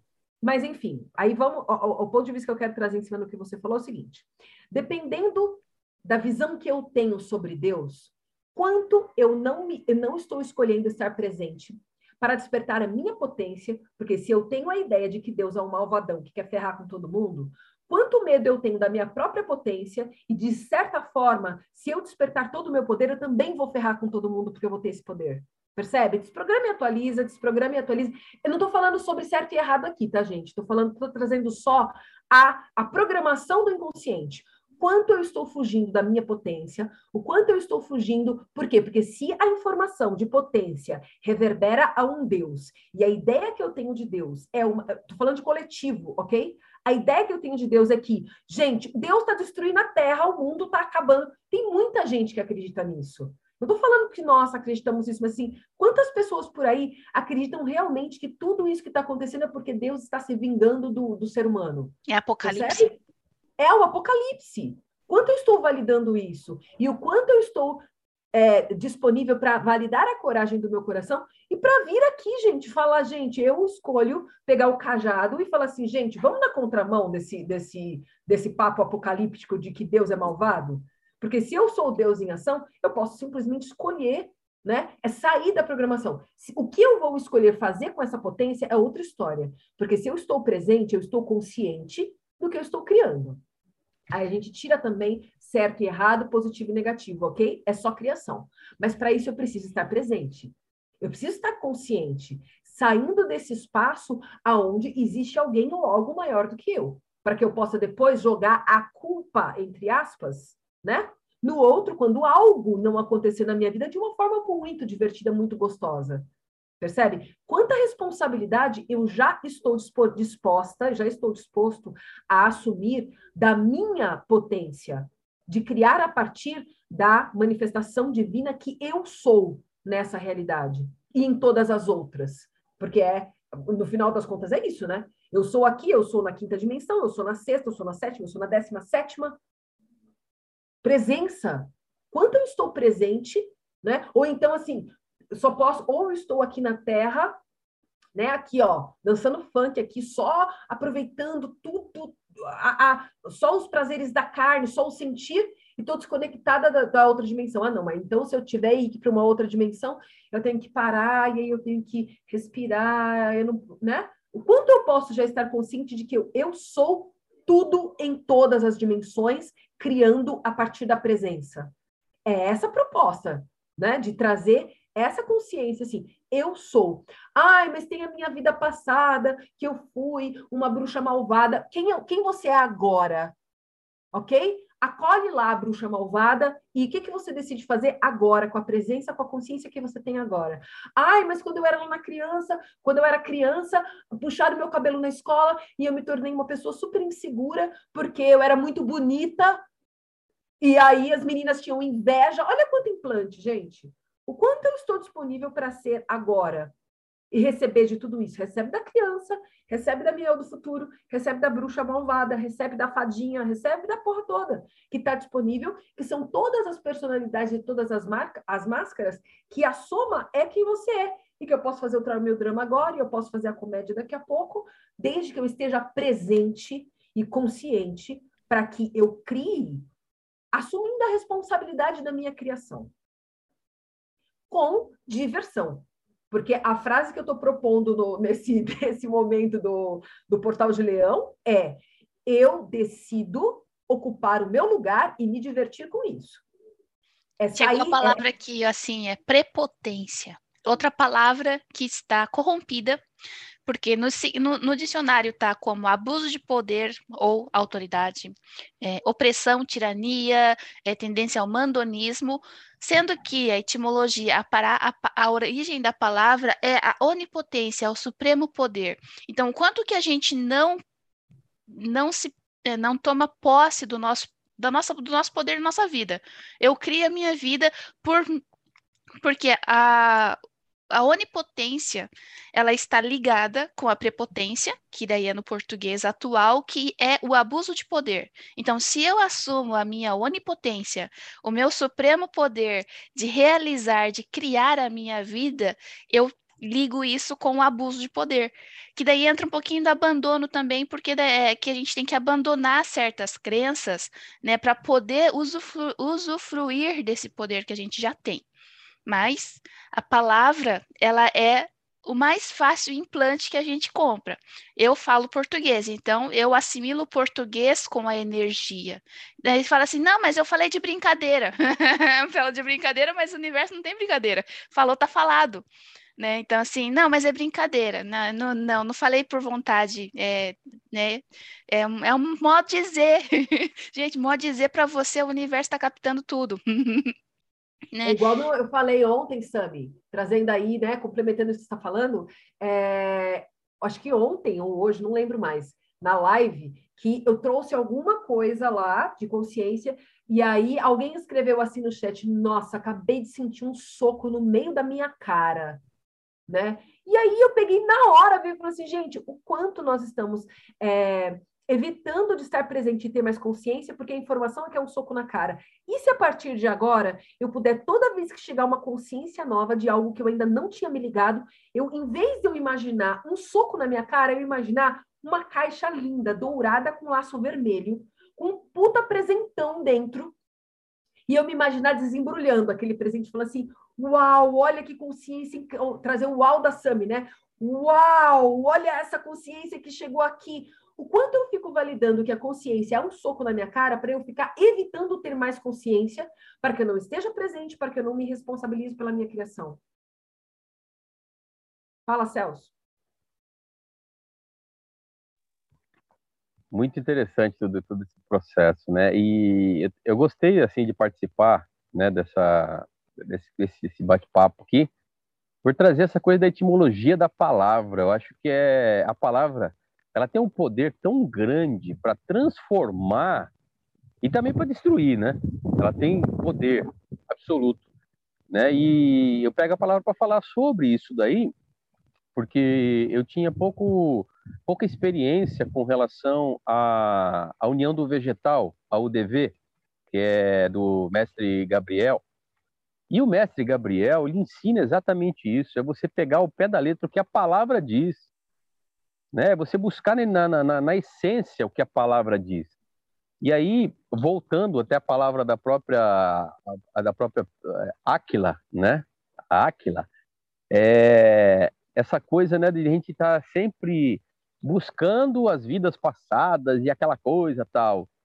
E o, o mestre Gabriel, ele coloca uma coisa bem interessante nisso, ele fala que é destacamento, né? Então você, é, você, a sua essência, já teve outros destacamentos e hoje você está nesse destacamento. Então você tem que buscar o quê? É consertar ou harmonizar esse destacamento. O que já foi, já foi. É bem aquela, aquela, aquela, aquela velha máxima, né? O passado é história, futuro é mistério, presente é o agora. Por isso que ele tem esse nome, presente. Pelo menos no, no idioma português ele traz isso. Ele traz o presente como o quê? Como uma dádiva, como um presente, né, para você vivenciar isso, né? Então esse destacamento ele está aqui para você trazer o quê? Esse presente para você e para as pessoas que estão no seu convívio. Simples assim. Perfeito, né? Quanta coisa a gente consegue desenrolar, né? E trazer de consciência a partir de uma palavra. E aí, gente, levando em consideração que esse portal de Leão está aberto, eu estou desde segunda-feira batendo nessa tecla quem não acompanha todas as lives está lá no IGTV. Mas a ideia toda é é um portal de manifestação. Então, abriu-se um portal que está facilitando a manifestação. Quanto, quanto eu já posso estar presente com os meus pensamentos, que emitem uma frequência de manifestação, e com a minha palavra, que emite uma frequência de manifestação? A gente vem falando muito sobre o quanto nós estamos o tempo inteiro pedindo prosperidade, pedindo o amor da vida, pedindo relacionamento nutritivo e criativo, não sei o quê, mas vibrando na carência. Né? Então, se eu estou vibrando na falta, eu fico criando mais disso. Eu fico criando como a, aquela energia da esmola, né? Do pedinte como esmola, e não do pedinte como filho do rei, e não do pedinte como o cara que está aqui com a varinha mágica na mão, né? Decidindo o que manifestar. Então, o meu convite para vocês, para todos vocês, para quem está escutando, para quem está aqui ao vivo, para quem vai escutar depois, e para todos as, todas as células de Gaia que estão recebendo também esse sinal, é o quanto nós já podemos estar presentes e criar a partir dessa magia que é a palavra. Esse, esse é um Ah. convite aí. Reconhecer a minha prepotência. Fazer o sacrifício. estar presente, criar a partir do futuro. e como que é lá o início do, é, do Papo Livre? Eu sou, como que é a frase, Pri? Ai, caramba! Esqueci, gente, mas ó, quando quem escutar depois vai pegar porque tá na abertura. Esqueci a ó, dei uma de Sami agora, esqueci a, a minha própria frase. É, reconectando com a potência que eu sou a partir de um espaço de diversão, né? Reconhecendo, reconhecendo a potência que eu sou, essa é a frase. Papo livre, reconhecendo a potência que eu sou num espaço de consciência e diversão. Uau! Aí que tá, é a prepotência, é o sacrifício, é a presença, é a diversão, o prazer, né? Uau! É É o só uau. reconhecer, é o uau, né? O reconhecer a divindade é a inclusão, né? É, é reconhecer a sua sombra e receber dela, receber do seu eu do passado, do seu eu do futuro, do seu eu do agora, da sua decisão, da sua presença. Unificar. Unificar a sombra com a luz, o mundano com o divino e manifestar na sua realidade física, que daí tem aquela coisa de novo. Eu sou, eu não estou. Eu não estou na terceira dimensão, eu não estou na quarta, na quinta, eu não preciso entrar em alteração de consciência, alteração cerebral lá, para ir para uma sexta, para uma sétima, para fazer uma meditação e tal. Eu estou, eu sou todas as dimensões. Meu cérebro físico considera, ele, ele reconhece já, ele consegue trabalhar com 11 dimensões. Os equipamentos de, de ciência não conseguem medir 11 dimensões, mas os nossos cérebros já conseguem. Ele sempre conseguiu, na verdade. Né? Então, é assim, não é eu vou acessar, eu sou já aquela dimensão. E isso daí, digamos que seja uma prepotência, porque eu vou reconhecer toda a minha potência Eu Nossa, sou o que mas- eu sou. eu sou o que eu sou, simples assim, né? E vou trazer de novo, a gente não cria a partir do passado, a gente cria a partir do futuro. A gente, como que a gente descobre o, passado? A partir de hoje. Tipo assim, a gente estuda é, livros históricos e conhece alguma coisa ou reconhece alguma coisa que existiu no passado, por quê? Porque eu vi isso hoje. Então, sem hoje, sem o futuro, eu não consigo ver o passado. Então, a linha do tempo é do futuro para o passado. Então, daí tem aquela. eh, Aí, aí entra naquele papo meio confuso da Sami, né? eu não, eu não, eh, eu não sou eu hoje porque eu presenciei ou porque eu experienciei devido às coisas. Eu sou eu hoje porque eu vejo aquilo que aconteceu, crio uma história dentro da minha cabeça e decido que aquilo lá foi bom para eu hoje ou foi ruim para eu hoje. Então, o eu hoje está definindo, cocriando e materializando o meu passado. É, é o contrário, Eu sou a eternidade e o meu passado está em construção, né? Essa é a está em frase da Sami. concretização. Está em concretização, né? Está em concretização. Assim, que eu quando a gente. Meu passado está Em construção. É, em concretização, em concretização. Em concretização. Perfeito. Porque Eu eu sei. vindo hoje pela primeira. Oi? Eu tô vindo hoje pela primeira vez. Eu tô vindo hoje pela primeira vez aqui. Eu não sei se é costume de vocês, mas quero dar uma sugestão. Já foram faladas de palavras, né? E várias frases que a Sami, né? Essa divindade aí, já disse. Então, eu queria sugerir para que essas frases, já que é uma coisa para se tornar uma célula, que essas frases possam ser colocadas aqui no grupo. Depois eu quero entrar no grupo do, do Telegram né, que possa fazer essas frases, que elas se tornem mantras para que a gente possa fazer como prática simples. Gostei dessa ideia, hein? Gratidão pela sua contribuição. Porque, Porque tem tantas palavra frases tem de tanto- poder, né? As frases de poder, né? Tem Se as frases palavra- de e- poder. E, é muito. Gente, quem está acompanhando aqui desde o início e quem está chegando agora, percebe a construção que está acontecendo a partir dessa egrégora, né? É uma coisa que está sendo construída. Começou lá com o café entre mim, a Sami e a, e a Luciana Ribeiro.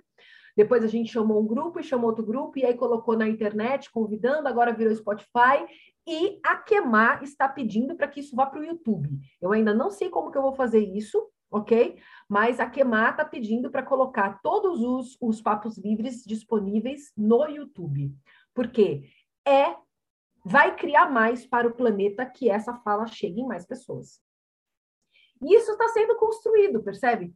No início, lá, quando a gente pensou, quando teve o primeiro Papo Livre, imagina, a gente nunca nem, nem pensou em, em, fazer um zoom disso daqui. Quem dirá colocar no Spotify, quem dirá colocar no YouTube, né? Mas o quanto estar presente, estar na permissão, me permite expandir. Pode falar, Celso. Mas é simples, é só você fazer essa, essa, esse bate-papo aberto lá no YouTube, né? Deixa aí transmitindo ao vivo, depois deixa a live gravada. Simples assim. Depois vira o Spotify. Depois fazer a próxima, né? É. Em vez de fazer no Zoom, tá fazer no YouTube live. Porque tá pedindo para tá pedindo para ir para o YouTube. Desde a semana passada começou a bater essa informação aqui e era para ter, ter trocado uma ideia com a, com a Sam, e aí passou a semana e enfim, não foi. Pode falar, Catê? Sobre isso, eu me coloco aqui ao vivo. Eu quero fazer isso acontecer. Eu tenho ideias, eu tô com cadernos de várias frases suas e da Sami, sem saber, tem até data aqui. Eu fui anotando que é o passado e o presente junto, né? para colocar. Eu estou disposta a criar conteúdo. Em base disso, eu já tive várias ideias. O plano ao vivo no YouTube é um pouco mais complicado com tudo isso de gente, mas dá para lançar o áudio. Já pensei em muita coisa, a gente vai fazer isso acontecer. Porque já está acontecendo, já estou anotando e é isso. É o poder da palavra, Catê. A gente recebe com muita gratidão, porque isso daqui é uma construção, né? Está sendo construído. É, somos nós no futuro concretizando, olha isso, somos nós no futuro, é esse egrégora no futuro, concretizando é, o passado, a partir do agora, né? E uma coisa que eu venho falando também, né, que está sendo um grande aprendizado para mim, quem me conhece aqui há mais tempo está acompanhando isso já desde lá de trás, que é o quanto eu estou disponível e cada vez mais disponível para estar presente, sendo a verdade que eu sou, manifestando a partir do meu coração, para que assim eu possa ser um convite para que outras pessoas façam o mesmo. Né? É, isso tem a ver com a coragem de ser a verdade do seu coração. Né? Quando eu sou a coragem, a verdade do meu coração, eu sou um convite para que outras pessoas também. Isso não tem a ver com convencer ninguém de nada, tem a ver com estar disponível falando, gente, isso daqui já está disponível. Como diria o Celso, somos âncoras para um novo tempo. Né? E é falar para as pessoas assim: isso está disponível para você, porque tudo isso que você está vendo é o seu reflexo. É leve para você? Vem, vem participar. Esse é o convite. Quando chegou essa frase né, da Queimar, Queimar a Escola de Saberes despertando mestres, me expandiu demais essa frase que a Queimar me trouxe. Me expandiu demais. Né? Porque não é colocar ninguém dependente de mim, dependente de ninguém. É lembrar que você é o mestre, é lembrar que tudo já está aí, é lembrar que você já sabe. Você já sabe. E nós estamos aqui para é, contribuir para que você reconheça que você já sabe. Ai, adoro quando a Sam faz essa cara de, de mangá fofo. É que me veio a pergunta assim: do que, que você quer ser mestre? Aí chega, aí vem a presença, sabe? O que que tem a tua cara? Olha lá a Fernanda com a mãozinha. Pode falar, Fê.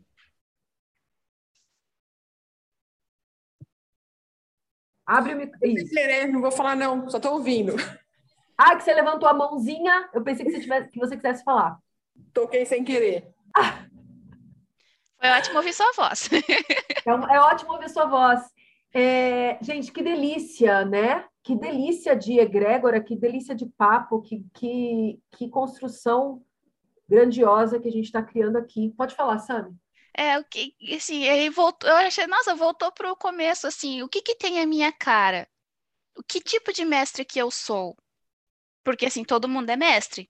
Tem pessoas que são mestres para, é, para não ajudar, né? Porque não existe ajudar. são pessoas que são mestre em agir, eu sou mestre, eu tenho a maestria da minha ação, e isso desperta as consciências dos outros. É, eu tenho a maestria da palavra, o que eu falo, às vezes, desperta as pessoas. Eu tenho a maestria é, da, da gratidão. Quando eu agradeço, eu desperto as pessoas. Qual, o que, que tem a minha cara? Veio a pergunta para, acho que é para fazer, né? Qual que, qual que é a sua maestria? No que, que você é mestre? O que, que tem a sua cara?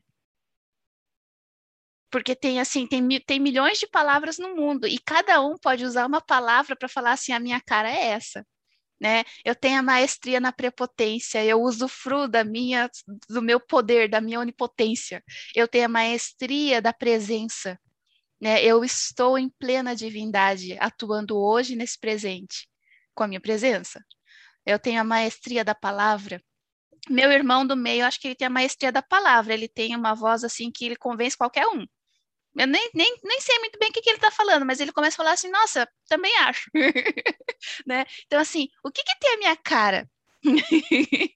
Gente, isso é incrível, porque quando eu reconheço a minha essência, é a soma de todos os meus eus, de todos os tempos, linhas e ancestralidade, tudo, que eu sou a única é, nesse momento aqui, eu tenho uma essência que é única. E qual que é a minha única essência que eu tenho a, minha, a maestria disso? Aí vem a presença. O que, que tem a minha cara? Nossa, quando eu sou fofa, eu tenho a maestria da fofura, pode ser isso também, né? Imagina você ter uma pessoa fofa do seu lado ali, o tanto que ela te deixa, que ela te acolhe, que ela te traz é, conforto. Então, assim, não tem alguma coisa que seja menor ou maior, você simplesmente é mestre naquilo. E como seria a gente poder reconhecer, a gente reconhecer a, a sua própria maestria, o seu próprio mestre que você é, e que cada um é diferente. Tem 7 bilhões, eu nem sei quantas pessoas tem no mundo, mas todo mundo tem uma maestria diferente. E como a gente pode também, né, Sammy, que a gente fez uns dois encontros atrás, que é aquela coisa, é, você cria e eu recebo da sua criação. Como é que você trouxe, lembra? Né? Você é o mestre, você é o eu que está criando o determinado dom, né? O dom da fofura. E eu recebo do dom da fofura que você está criando. Lembra que a gente trouxe essa fala? Lembro mais ou menos. Agora só me vê a Beyoncé na cabeça, porque assim, gente, ela é a rainha. E eu agradeço a ela por estar experienciando toda a fama, todo o sucesso, todo aquele talento lá, porque ela escolheu fazer aquilo por mim, que hoje eu prefiro que eu escolhi, que eu decidi fazer outra coisa. Né? Então, assim, é... eu agradeço pela Beyoncé ser super talentosa. e ela é uma criação minha, que decidiu fazer outras coisas que hoje eu estou fazendo diferente. Né? Eu não lembro a frase, tá? De verdade, eu não lembro a frase, porque daí assim, eu mais não lembro do que eu lembro. Mas, é, mas, mas, é, muito, mas de um modo geral é muito sobre isso, é muito sobre você reconhecer os dons que estão disponíveis e receber da criação desses dons, né? Então, uma coisa que de repente você olha em mim, que você reconhece como uma habilidade, você pode receber do seu poder, né? Eu posso receber do seu poder, receber, porque senão, é, é porque senão não. Eu estou trazendo isso para que a gente possa estar presente para receber de tudo, de todo sem julgamento, perceber que tudo o que acontece é um presente. Eu não preciso ficar levantando um monte de escudo e um monte de barreira. Levantar um monte de escudo e um monte de barreira é a crença de que existe alguém ou algo maior do que eu que pode me atacar, que pode me prejudicar. Percebe? A partir do momento que eu tô com um cajado na mão, eu falo assim: não, não existe ninguém maior do que eu. Eu estou disponível para receber da energia de tudo, de todo, sem julgamento, do positivo, do negativo, do neutro, de homem, de mulher, de não importa. Fui eu que criei tudo. Tudo que eu Fui estou eu que vendo é meu cérebro que está falando assim, ó, isso aqui é isso, isso aqui é aquilo. Aí, tem, aí vem aquela frase do namorado que fala que a namorada hoje está bonita e ela fala assim, é, mas quer dizer que ontem não estava? é, o teu, é o nosso cérebro que está mostrando tudo. Pode falar, Pode Celso. Falar, É bem interessante é, essa tua fala de, de você buscar qual que é a sua cara, né? Você mexe do quê, né? É como os animais de poder, por exemplo, né? Você tem um principal, que é a sua cara, né? Que é, que é um, é um instinto que está em você e você reconhece, olha só para você ver. Eu, eu costumo dizer dessa forma, você reconhece esse instinto que está lá no animal, que é animal de poder, animal espiritual e afim. E aí, voltando a, essa, a tudo que foi falado aqui, a, a consciência que me vem é: nós temos várias máscaras, várias personas. Não seria interessante nós buscarmos qual a mestria de cada de cada persona? Isso vai trazer aquela coisa dos totens, né? Dos animais de poder, tem o seu principal e tem os demais, né? Que vem para complementar. Então você não é só mestre naquilo que é a sua cara, mas você tem várias personas durante o seu dia. Então cada persona tem um aspecto de mestria. Então, de repente aqui até inflar essa reflexão, essa reflexão de buscar. Ó, tal, tal, em, em, em, tal persona eu sou desse jeito assim. Qual que é a minha cara aqui? Qual que é, ou como eu sou mestre aqui? E Essa aí entra também, né, Celso, aquela coisa de você estar presente o suficiente para que tudo aquilo que você faça, você faça como se você estivesse fazendo para Deus. Olha como, né, a gente vai e a gente volta lá no começo do papo, né? Porque quando eu estou disposto a estar presente nesse nível aí que ele está trazendo, é isso. É receber de todas as suas personas, receber de todas as suas partes e perceber o que eu posso criar com isso. Qual que é a minha mestria nesse, nessa máscara, nesse personagem? Eu posso criar com isso agora, agora eu posso ser a melhor atriz, o Oscar de melhor atriz de drama. Agora eu posso ser o melhor, a, o Oscar de melhor atriz de comédia. E por aí vai. Lembrando que nesse teatro eu também sou o cenário, eu também sou o diretor, o roteirista, a, o melhor música, é tudo eu fazendo. Como que eu posso estar tão presente para escolher, é, para decidir receber integralmente da potência que eu sou através de cada um de vocês aqui. Como que eu posso criar para mais para mim, recebendo de quem eu sou, manifestado em cada corpo que está aqui disponível? Pode falar, Celso. A filosofia dos Nagual, ela, da, dos, dos Toltecas, ela diz uma coisa muito interessante. Dentro do palco da vida, você é o protagonista da sua história. E as pessoas que estão no seu entorno são os coadjuvantes, os personagens secundários. Porém, quando a pessoa está nessa consciência, ela é o protagonista da história dela, né? Então, trazendo para esse contexto aqui, você é o protagonista da sua história, buscando a mestria em cada aspecto, em cada comportamento, em cada persona que você idealiza durante o seu dia. Perfeito. E jogando para um, jogando uma oitava acima aí do que você acabou de falar né? Eu sou o protagonista da minha história e os demais são os coadjuvantes. Mas se o outro não existe, se o outro também sou eu, então eu também sou o coadjuvante, eu também sou a pedra do cenário, eu também sou a cachoeira do cenário, eu também sou o sol, eu também sou a terra. Percebe? Porque o outro nem existe, né? Então, o quanto eu ainda estou agarrada naquela ideia de ficar chorandinho no sofá, jogando a culpa lá no, no, no no coadjuvante da história, falando, não, você é coadjuvante da minha história. Não, o outro também é você. Receba desse coadjuvante que você está criando no teu, no teu teatro. Né? E você também é o roteirista e o diretor e o, e o, o diretor musical e o diretor da frequência e o cara e o escritor, o cara que escreve todas as falas. Como que é receber dessa potência, dessa prepotência, né? Dessa onipotência, de criar, o quanto a gente ainda inconscientemente, por mais que a gente está falando isso aqui toda semana, a gente ainda fica em tá cada vez mais fino, tá, gente? O que eu tô percebendo no meu campo é que a consciência ela tá chegando para tirar véus cada vez mais finos. Aquela coisa que de verdade eu jamais acharia que eu estaria presa por conta de, sabe, numa memória, em alguma coisa tão insignificante. E aí a luz tá chegando e fala assim: então, olha só, esse comportamentinho que você tem aqui tem a ver com essa historinha que aconteceu aqui, ó. Você já pode olhar e receber dessa história? Para mim, está ficando cada vez mais fina essa conexão. E como seria receber de tudo isso como um grande presente, em vez de ficar na negação? Ontem eu tirei mais um véuzinho aí que estava encobrindo de uma coisa que, gente, de verdade, eu jamais diria que eu estava presa naquela história, jamais. Porque foi uma coisa tão. Eu falei assim: não, para, isso daqui não foi nada. E aí, quando chegou a consciência de que tinha uma trava em mim agora por conta de uma coisa que o meu adulto considera tão insignificante, tão sem sentido, e olhar para isso como um grande presente, em vez de entrar no errado de mim e falar como que eu não percebi isso antes. Cara, foi tão divertido, foi tão leve, foi tão energia de leão, foi, foi muita energia. De... Eu estou recebendo muito desse portal de leão, porque está muito claro, está rápido e está divertido. Está extremamente divertido receber disso tudo, né?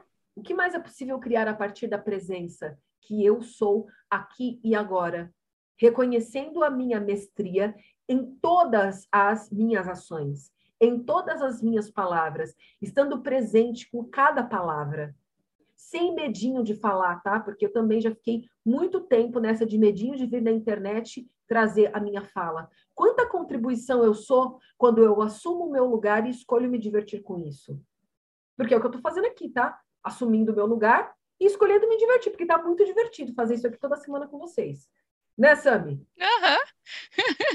Super tá divertido. divertido. Sim, e assim, eu tô percebendo, essa semana, principalmente, eu tô mais para lá do que para cá. Gente, eu tô dormindo de 12 a 14 horas por dia. E tem muita gente sonhando comigo e me mandando mensagem. Sonhei com você. Sonhei que você tá ficando muito rica. Só tô mandando mensagem para você não se assustar. Tipo assim, gente, eu recebi umas duas ou três mensagens de pessoas totalmente diferentes falando que eu tô super rica, tá? Recebo então, assim... dessa criação e desse seu superpoder. Antes que eu me esqueça, eu já quero aproveitar o poder da minha palavra e já deixar claro que eu recebo desse seu superpoder. Sim, então eu tô bem. Esse, esse, acho que é bem da energia do leão também, que eu tô bem mais para lá do que para cá. Eu tô bem ausente das redes sociais. Se alguém pode ver, faz duas, três semanas que eu não posto nada no Instagram. né? Tem muita gente me encontrando no astral, sem eu saber porque eu tô dormindo. né? Então, e eu tô percebendo muita energia desse papo livre porque a expansão está muito conectada com a consciência coletiva, não com consciência individual. A consciência individual não, é, não tira tanto o foco da realidade física. Mas a consciência coletiva, eu trabalho muito mais lá do que aqui. Então, eu estou bem mais fora do ar do que na realidade. Mas eu estou presente na realidade também. Tanto que a realidade me puxa, sonhei com você. eu vi você lá, mas você está aqui também. Então, assim, está acontecendo bastante coisa interessante e eu estou percebendo bastante energia desse papo livre. É nessas, nesses acontecimentos que está ao meu redor. Então, assim, esse espaço aqui está sendo muito potente. Podemos até falar assim que esse espaço aqui está sendo prepotente, né? Porque. Eu gosto, me expande, tá? Me expande esse espaço ser prepotente. Ou é, onipotente, né? Onipotente. Ou onipotente. A etimologia, a origem da palavra prepotência. prepotência, é a onipotência que está na consciência coletiva um pouquinho corrompida, mas daí quando a gente falou aqui, a gente se diverte e coloca essa energia da diversão, criação, poder criativo, né? É, não tenho nada contra o poder destrutivo, adoro o caos, que daí vem a energia do oeste, né, no caos, que chega à noite mostrando tudo o que não estava sendo é, ali de dia, onde as pessoas agem mais instintivamente, né? Que daí assim isso também assusta um pouquinho, porque somos seres racionais, né? Então assim, gente, tá sendo incrível isso aqui.